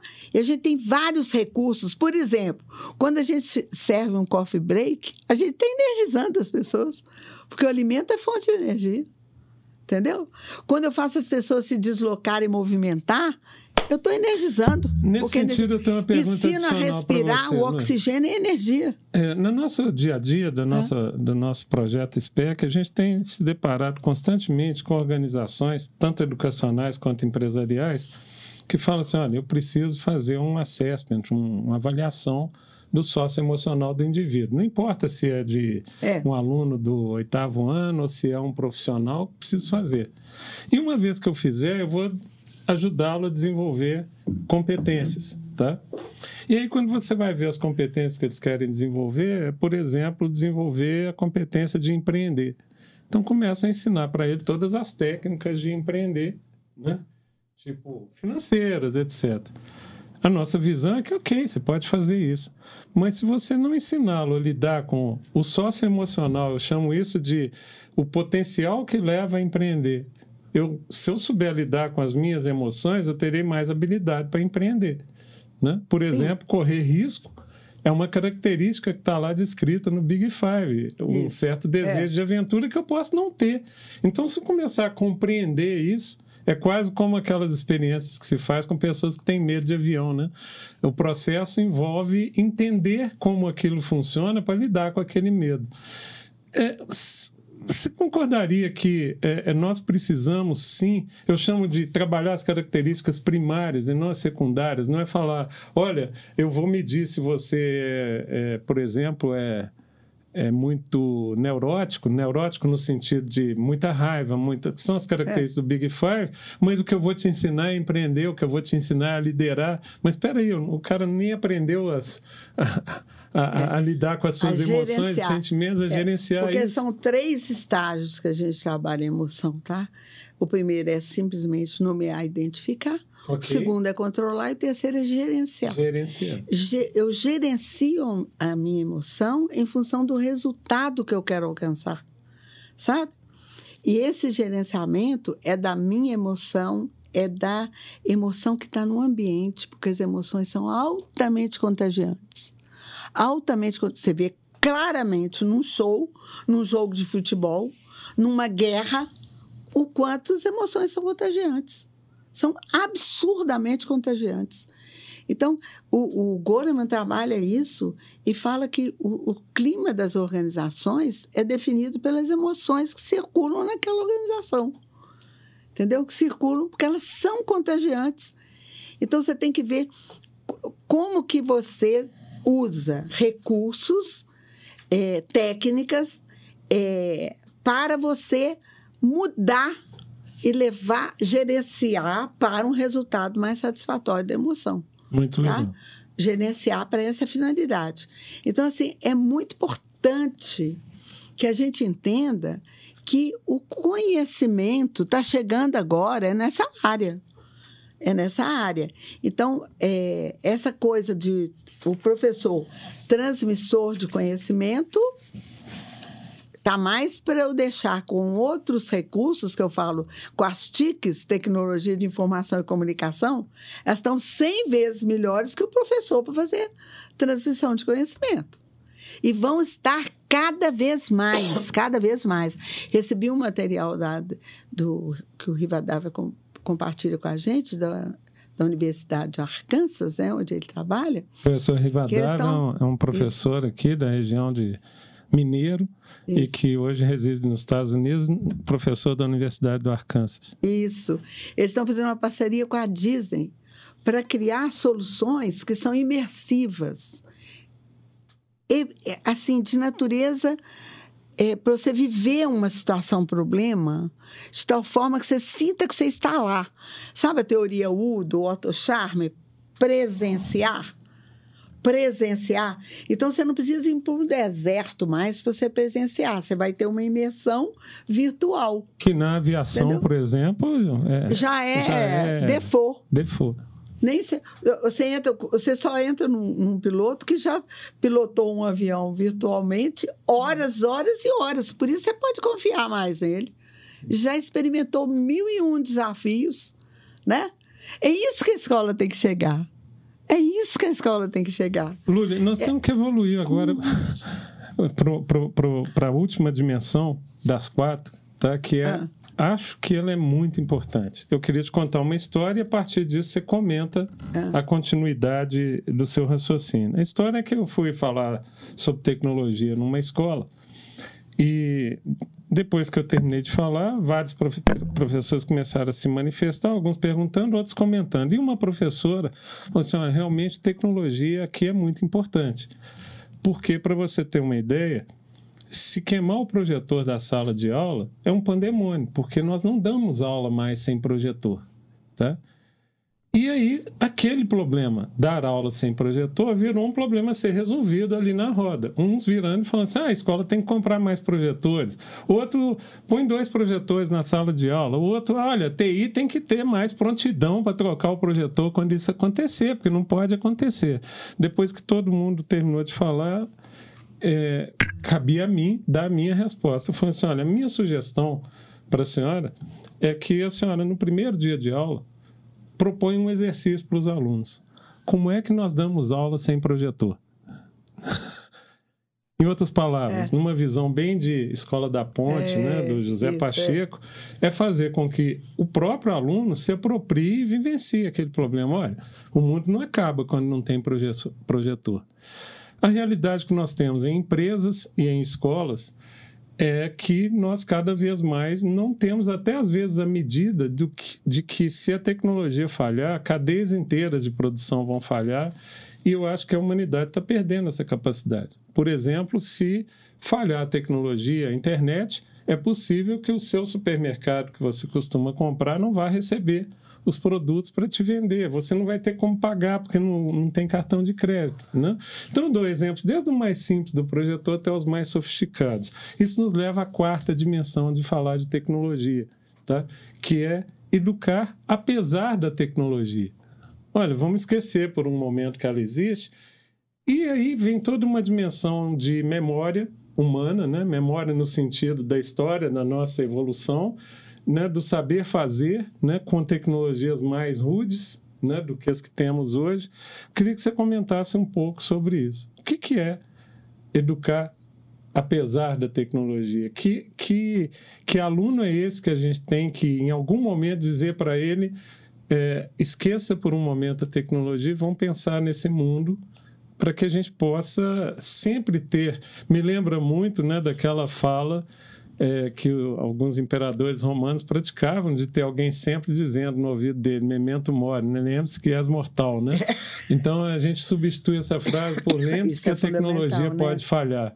Que dimensão você pode trazer? Que comentários você pode fazer sobre isso nessa última dimensão? É...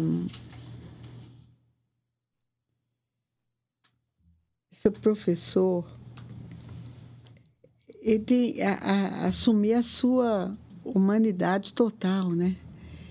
A, a presença dele como pessoa mil vezes mais rica e mais interessante do que qualquer recurso é, que você possa usar é, tecnológico, né? Que seja um encantamento, sabe? Um encantamento.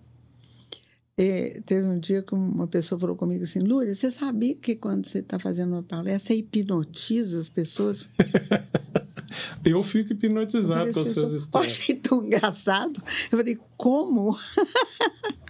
Eu falei assim, não, mas é porque eu acho que eu estabeleço uma conexão, assim, sabe? Porque eu adoro as pessoas. Então, um dia, eu estava fazendo uma palestra, uns 400 pessoas presentes. De repente, ah, nem era uma palestra, era uma conversa mais longa. E teve um intervalo, eu fui atrás da pessoa e falei assim: na hora que eu falei isso, assim, assim, de uma determinada pessoa, você fez um sorriso que eu não consegui entender. Dá para você me explicar um pouquinho o que, que era aquele sorriso? Ela falou assim: é porque eu já fui mulher dele. Eu falei, isso eu não ia, eu não ia capturar nunca mesmo. Ela falou assim, e tudo que você estava falando, eu tinha alguns questionamentos. Falei, oi, que sensacional. Entendeu? Então, assim, muito bacana, né? Uma outra vez estou lá trabalhando, aí uma pessoa estava muito emocionada. Aí no intervalo eu cheguei e falei, olha, percebi que você estava muito... Ela falou, nossa, mas tinha milhares de pessoas, mas você percebeu? Não, percebi que você estava muito emocionado. O que, que aconteceu? Eu, falei, eu fui secretária de educação lá em Tocantins.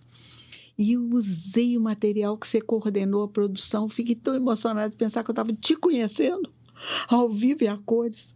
Você que fazia meus meninos de 10, 12 anos, a partir do de usar o material didático, se tornarem líderes das suas famílias, das suas comunidades, de ter coragem de conversar com um vereador e fazer uma demanda, de criticar um prefeito. Ela falou: nossa, isso é uma coisa assim de outro mundo. Então eu falo assim: não, peraí. Larga a mão de tudo. Eu estou acostumada. Eu, eu, chegava. Uma vez fui. uma pessoa falou comigo assim, Lúlia, é, eu falei lá na minha cidade que ia te convidar para vir aqui fazer uma coisa e eles duvidaram de mim falar que eu nunca ia conseguir isso. É, eu estou trazendo o desafio para você. Eu falei, mas é claro que eu vou. Ah, agenda sempre cabe tudo. Aí fui parar lá. Quando eu cheguei, minha surpresa. Eu fui fazer um conversar com uma turma do meio rural, num estábulo que eles penduraram folhas de jornal para evitar o sol entrar demais, para funcionar como cortina, entendeu? Puseram tábuas em cima de tijolos para as pessoas assentarem e estava todo mundo lá.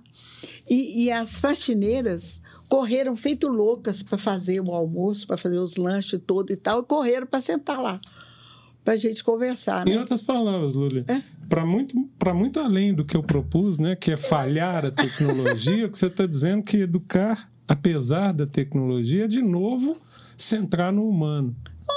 É gente com gente, gente com gente. Mas aí elas, as faxineiras todas correram e sentaram lá. Aí, na hora que eu pedi que fosse feito um trabalho, as faxineiras fizeram. Aí vieram as diretoras assim: olha, se desculpa, mas elas ficaram.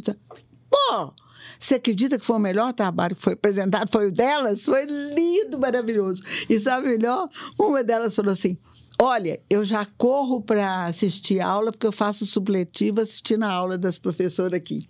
Depois vou lá só faço a prova. Ela falou, e eu estava pensando que eu ia fazer só até o final do segundo grau. Depois de ouvir uma professora aqui que tem mestrado, eu entendi tudo, eu vou fazer mestrado.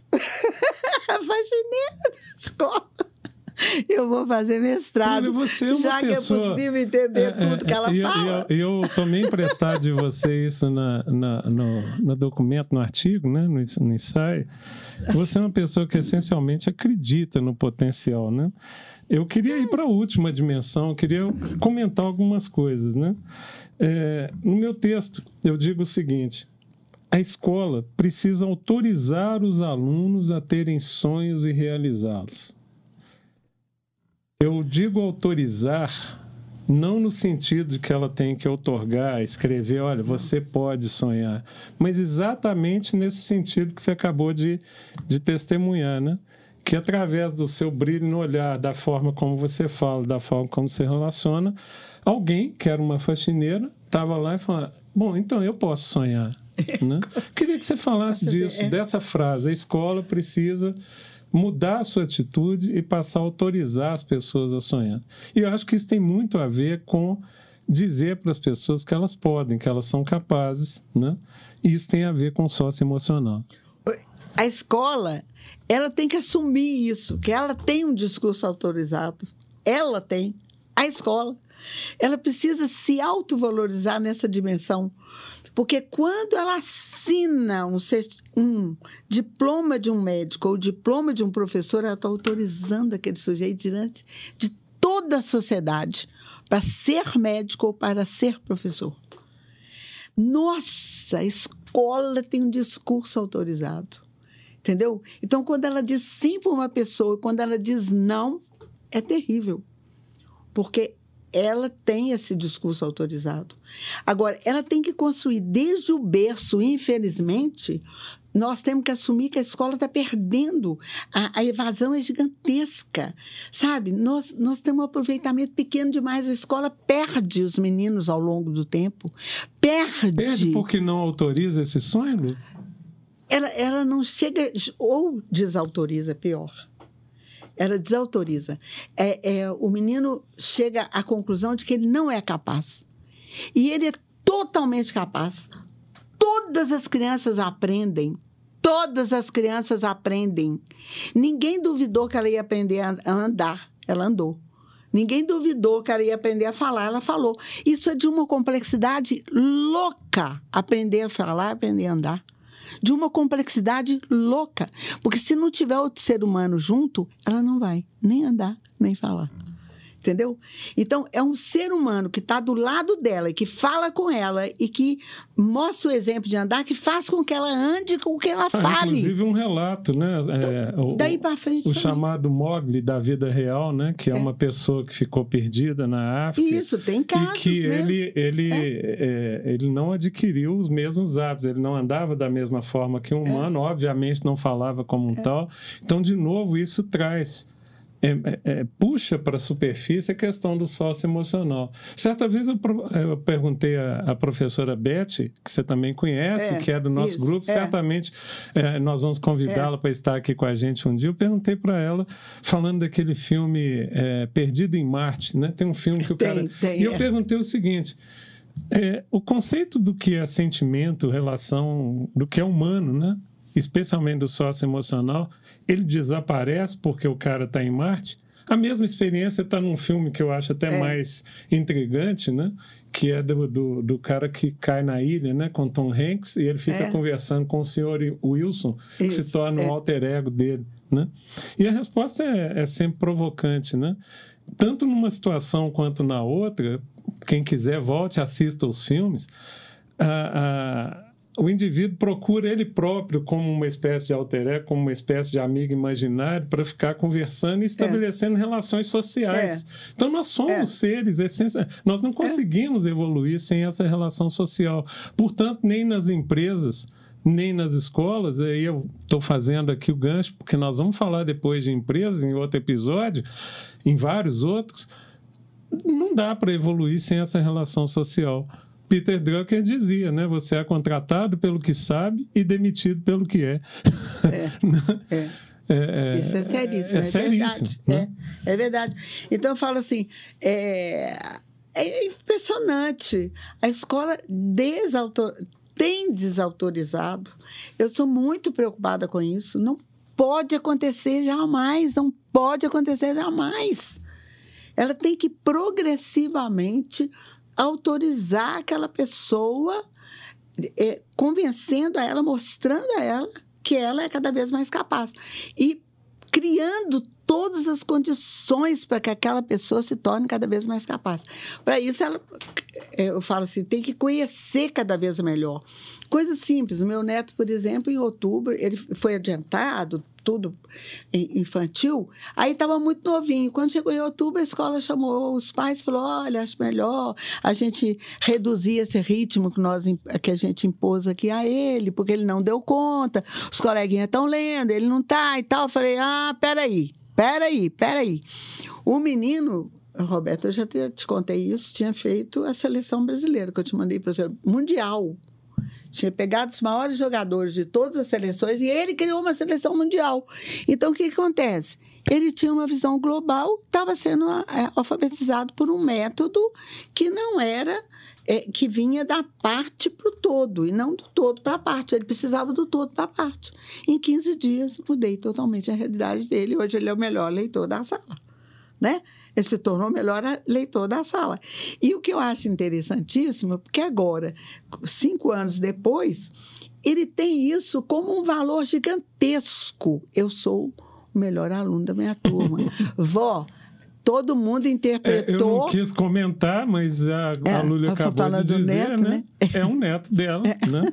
Ele falou assim para mim outro dia, vó, foi interessante. A professora corrigindo lá um dever, de repente ela falou, quem fez diferente? Eu levantei a mão. Quando eu levantei, ela falou, o que, que você fez? Eu falei, ah, eu entendi, foi isso, isso aqui.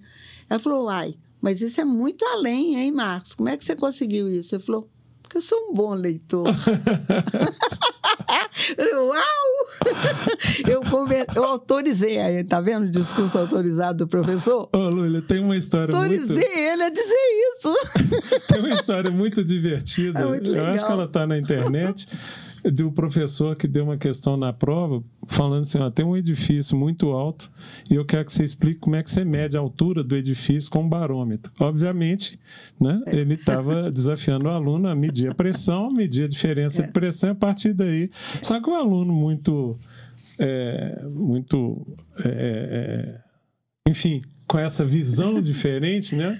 Ele responde o seguinte: é simples, eu vou no alto do prédio, eu jogo o barômetro, calculo a velocidade, né? Então, ou é. seja, ele pegou o barômetro, jogou lá é. de cima para calcular a altura. o professor deu zero, ele reclamou. E aí foi para o conselho e tal. Conselho, peraí, mas o que o cara respondeu não está errado. Ele consegue fazer. Ah, tá bom, então negociaram. O professor falou, deu outra, o senhor vai dar outra prova para ele. Deu outra prova e o professor, para tesar, deu a mesma questão. Aí ele respondeu: é simples, eu pego o barômetro, vendo, pego o dinheiro, vou lá e pergunto para o porteiro qual é a altura do prédio. o porteiro me conta e eu medi. É. É Ou seja, ele estava desafiando a visão de que só existe uma visão de mundo. Né? Ele estava é, sendo autorizado, né? ou melhor, esse estava se autorizando. Né? O seu neto, é. no caso, falou assim: olha, eu entendi, foi isso, eu entendi é. outra coisa, não entendi é. a mesma coisa. É. Né? Entendeu? Visão... Para além disso. E ele, aí eu falei, pô, só um discurso autorizado, que maravilha. Não, porque eu sou um bom leitor.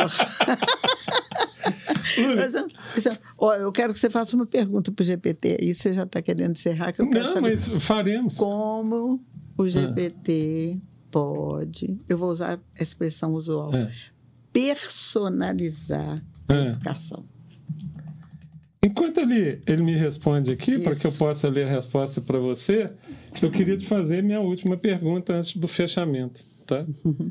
Eu já cantei antes qual é. Mas a gente vai voltar na resposta dele e você comenta também. Ah, isso é importante para mim. Qual é o papel da felicidade na educação? Ah, todo mundo merece ser feliz, começa por aí, né? Eu adoro aquela a declaração da independência dos Estados Unidos que eles colocam que um dos direitos do, do povo americano é ser feliz, né? Isso é fundamental. Isso nunca saiu de lá, né? É, acho que todas as, todos os povos deviam declarar isso de cara. É, então, assim, ter alegria de viver, né? Ter significado na vida. Eu vejo felicidade nesse sentido. Né? Não é uma coisa oba-oba, não. É e qual é o papel muito, da escola né? em promover essa felicidade? Uma, uma, das, uma das coisas é o prazer de aprender. A, a pessoa precisa ficar feliz porque tem um prazer de aprender. Porque quanto mais eu consigo conhecer, né? Mais autonomia eu posso ter na vida, mais protagonismo eu posso ter na vida.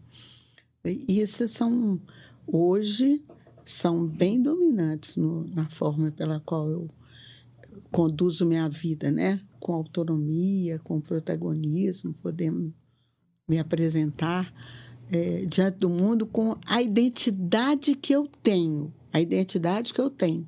Então, é, às vezes, você chega em algum lugar e é muito interessante. E eles. E, por exemplo, eu sou pedagoga. Se eu vou trabalhar numa escola de medicina, eu não tenho que estar respondendo sobre medicina, tenho que estar respondendo sobre educação. E todas as vezes que as pessoas me, me procurarem, elas têm que encontrar a educadora. Tem que encontrar a educadora eu não me recuso definitivamente a entender todo o contexto, todo o conteúdo, inclusive, que está circulando naquele ambiente, tá? Mas as pessoas precisam encontrar em mim a educadora. Quando procuram por mim, eu espero que encontrem a educadora. Muito legal. Tá? Eu brinco que é até um cacoete. Fiz a pergunta que você pediu ao GPT e vou ler a resposta para você. Ouvir. A personalização da educação é um processo que busca atender às necessidades e interesses individuais dos alunos, levando em consideração suas habilidades, estilo de aprendizado e ritmo de aprendizado. Existem algumas maneiras de personalizar a educação que podem incluir conhecer os alunos individualmente Bom, voltamos aqui, comentário meu, voltamos ao sócio emocional. É importante que os educadores conheçam seus alunos de forma individual, entendendo suas características, seus interesses, habilidades e dificuldades. Isso pode ser feito por meio de entrevistas, questionários, observações em sala de aula. Adotar abordagens diferenciadas. É importante que os educadores adotem diferentes abordagens de ensino para atender às necessidades dos alunos. Isso pode incluir o uso de atividades práticas, projetos, jogos educativos, vídeos, entre outros recursos. Promover a participação ativa dos alunos. A personalização da educação envolve a promoção da participação ativa dos alunos no processo de aprendizagem. Os alunos devem ser incentivados a fazer perguntas, a trabalhar em equipe, a compartilhar suas opiniões e a desenvolver habilidades de pensamento crítico. Oferecer feedback constante. Os educadores devem fornecer feedback constante aos alunos, permitindo que eles saibam como estão progredindo em relação aos objetivos de aprendizagem. Isso pode ser feito por meio de avaliações formativas, revisões de trabalho, de atividades e reuniões individuais com os alunos. Utilizar tecnologia educacional. A tecnologia a tecnologia pode ser uma ferramenta útil para personalizar a educação e os educadores podem utilizar plataformas educacionais online, aplicativos e outros recursos digitais para adaptar a experiência de aprendizagem às necessidades individuais dos alunos. Em resumo, a personalização da educação envolve adaptar o processo de ensino e aprendizagem às necessidades individuais dos alunos, promovendo a participação ativa dos alunos e utilizando recursos variados para atender os objetivos de aprendizagem. Essa é a resposta do GPT a ela. Eu vou pois é. adicionar é. SPEC. Eu vou adicionar dizer que permitir que o aluno se conheça, que ele possa trabalhar com essas habilidades, desenvolver suas habilidades socioemocionais, é parte fundamental de tratar cada um como um. SPEC, para quem não sabe, significa do inglês grão, né? falando do grão de areia. É por isso que nós falamos, você não é todo mundo. Se a gente olha a areia ao microscópio, cada um de nós tem um formato, uma cor, um tamanho, que se associa com pessoas da mesma cor, do, da mesma cor que eu digo, o amarelo, o verde. Olha lá o grão de areia no, no microscópio, do mesmo tamanho, do mesmo formato. Nós somos únicos, nós não somos todo mundo. Lula, o que, que você achou da resposta do GPT? incompleta para o meu gosto. Ótimo. É assim no que eu sentido gosto. de que você está, como é que é que você falou antes? Você está criticando, criticando, criando o repertório. O que, que eu quero dizer? Eu gosto de saber que ele está sintetizando para mim o que está na voz comum. Isso. Porque eu, inclusive, estou ousando dizer que, em vez de personalizar, eu gostaria de pessoalizar. Pessoalizar é um conceito que eu aprendi com Milton Santos. É a pessoa. É, é, é a, pessoa, assim, ela toda e a sua circunstância, né? E o seu contexto e tudo mais. Então, eu hoje acho. Você veja, ele falou de estilos, ritmos, interesses, necessidades, habilidades, é, é conhecer o, o aluno individualmente. Por exemplo, ele não colocou expectativas. Então, ele não mobilizou o futuro quando ele falou em personalizar. Entendeu? Ele fala em personalizar tudo quando, quando eu falo de necessidade, habilidade do ritmo do aluno. Inclusive, ritmo é uma coisa que me irrita, porque é sempre adaptar o ritmo lento. Não! E o, e o genial, baixo, né? e o genial, que precisa de mil e outras coisas. Você me entendeu? Você me entendeu esse negócio? Bom, então, o que, que acontece? É, ele não falou de expectativa, essa palavra não apareceu. Expectativa é o futuro. É onde eu realmente mobilizo o tal do sonho, do propósito. Bernardo que vai muito além. É, que vai muito Para onde eu vou com o coração. Isso. E, e assim, entendeu? É, a gente chama. Então, hoje, eu acho, por exemplo, estou cada vez pensando mais sobre isso. Por exemplo, o SPEC permite que eu saiba se um aluno é ativo, pragmático, teórico e reflexivo na sua forma de aprender. Aí ontem eu estava justamente falando com a minha filha, a, minha neta e a minha filha, falando assim, a minha neta, vó, eu gosto muito de aprender por exemplo, por exemplos, sabe? Eu falei, engraçado, eu não preciso do exemplo, mas o que, que eu consigo fazer? Se você pegar qualquer livro aqui da minha estante, falei, por exemplo, aqui, O Cérebro do Futuro, eu pego o cérebro do futuro e transformo numa metodologia. Entendeu? Eu consigo, eu sou teórica, eu sou teórica, sou reflexiva, mas da teoria eu consigo extrair a prática e criar a prática, sabe? Eu consigo fazer isso. É, é, é essa, esse movimento. Então, no fundo, eu, eu acabo per, percorrendo todos, mas meu ponto de partida é o teórico. E as empresas, aqui falando é. para as empresas, precisam muito dessas pessoas que sejam capazes de pegar uma proposição teórica e transformar isso em prática que vai levar a algum isso. tipo de resultado. E o prático tem que entender que ele tem que ter uma teoria, senão ele fica fazendo prática pela prática e não se supera não se supera. Então, eu tenho. O que, eu espero do GPT é que ele me permita pessoalizar, sabendo o ponto de partida, sem, a, sem abandonar o percorrer o circuito. Fazer os outros circuitos também serem contemplados tá? Então, por exemplo, ele vai ter que ter a complexidade de permitir que eu entenda também que a pessoa é competitiva, conquistadora, exploradora, socializadora. Eu sou tipicamente socializadora e, desculpe, exploradora e socializadora. Por quê? Eu adoro correr e descobrir o conhecimento, mas e repassar e repassar. Eu, eu não gosto, não é o conhecimento só para eu Você acumular. Não seria rato de laboratório. É, isso. Você quer não, é, eu quero repassar. Fora, eu tá? quero repassar. Entende? Agora, eu normalmente não sou mobilizada muito por metas e objetivos. Isso não, não é o que me move. Mas eu gosto de saber se eu atingi. Entendeu? Isso é importante para mim. Tá? E haverá aquele que quer ficar é. no laboratório e pesquisar, e pesquisar como conquistador, que é essencialmente o líder que conduz uma, uma equipe para um determinado resultado, tem a natureza da equipe. Para mim, a natureza, por exemplo, eu como professor, eu sei que eu sou um conquistador, eu conquisto as pessoas, eu, eu vendo a ideia, eu, sabe, eu consigo levá-las a bom termo e tal. Não, é, uma equipe de trabalho, por exemplo, eu gosto de ser membro, tá? Eu não sou o líder dessa equipe, muito não boa. gosto de ser o líder dessa é, equipe. Diria, é muito louco, GPT, Roberto, mas é isso que eu você quero. Você não é páreo para a Lulha. Não, não. É isso que eu quero. Eu quero um, eu quero um que a escola consiga fazer isso.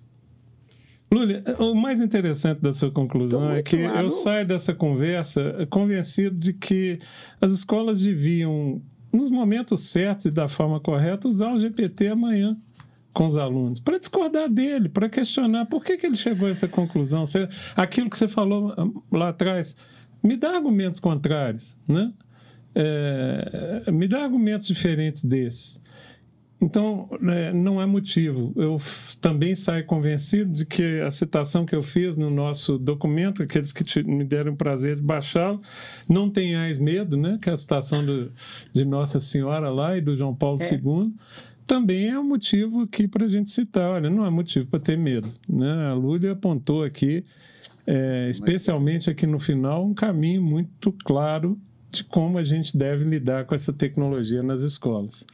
Eu preciso terminar, como sempre, as conversas com você eu classifico como deliciosas, né? E dizer que a gente vai estar aqui a cada 15 dias, se Deus quiser, fazendo esse, esse podcast, hora falando de escolas, como hoje, hora falando de empresas, com convidados que nós vamos trazer para falar com vocês. E dizendo, eu quero encerrar com uma citação ou com uma referência muito importante, tá? Próximo da sua morte, o acho difícil definir Arthur C. Clarke, se ele era um educador, se ele era um visionário, se ele era um engenheiro, o que, que ele era, né? Certamente um futurólogo, né?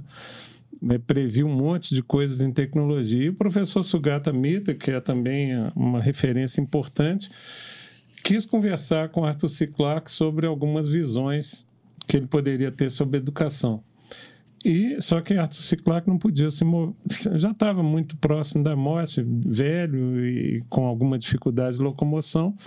E o Sugata Mitra vai à casa dele e faz uma entrevista com ele. Isso está contado num TED do Sugata Mitra.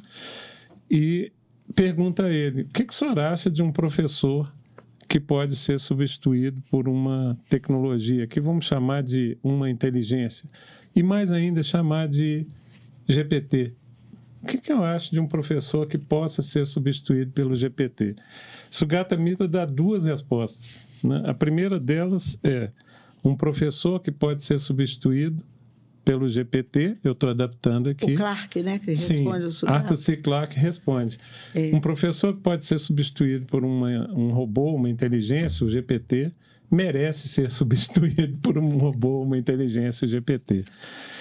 Ele dá uma segunda resposta, né? Porque quando eu conto essa história, quem é aluno costuma vibrar, né? Falar assim, nossa, pegou os professores. A segunda resposta, eu não sei qual das duas é mais provocante. Tá? É, quando existe o interesse, a educação acontece. Tá? Eu acho intrigante essa segunda resposta, porque pelo menos o Mitre não conta, é, não, não completa interesse de quem. E aí eu, por minha conta, completo interesse de todos, não só do aluno, não só do professor, mas o interesse de todos e do aluno. Então eu queria agradecer, deixar isso quase é, essa reflexão final para que todos pensem que estão nos assistindo, dizer que estaremos de volta, reforçar aqui como grandes conclusões nessas visões de como transformar a educação, como usar a tecnologia na educação, o ponto fundamental é o ser humano. E isso nos deixa muito felizes, porque estamos trabalhando com uma tecnologia, o SPEC, para ajudar o ser humano a se conhecer a se perceber, a se colocar, a fazer seu projeto de vida. Eu termino dizendo: você não é todo mundo, a sua escola não é qualquer escola e a sua empresa não é qualquer empresa. A gente espera você em 15 dias para novamente estarmos aqui falando de educação, falando de trabalho, falando do quanto cada um de nós é um indivíduo pleno e, como a Lúlia gosta de dizer, é uma, um devir, um potencial a ser realizado. Um abraço para todos, muito obrigado, Lúlia. A gente se fala em 15 dias. Obrigada.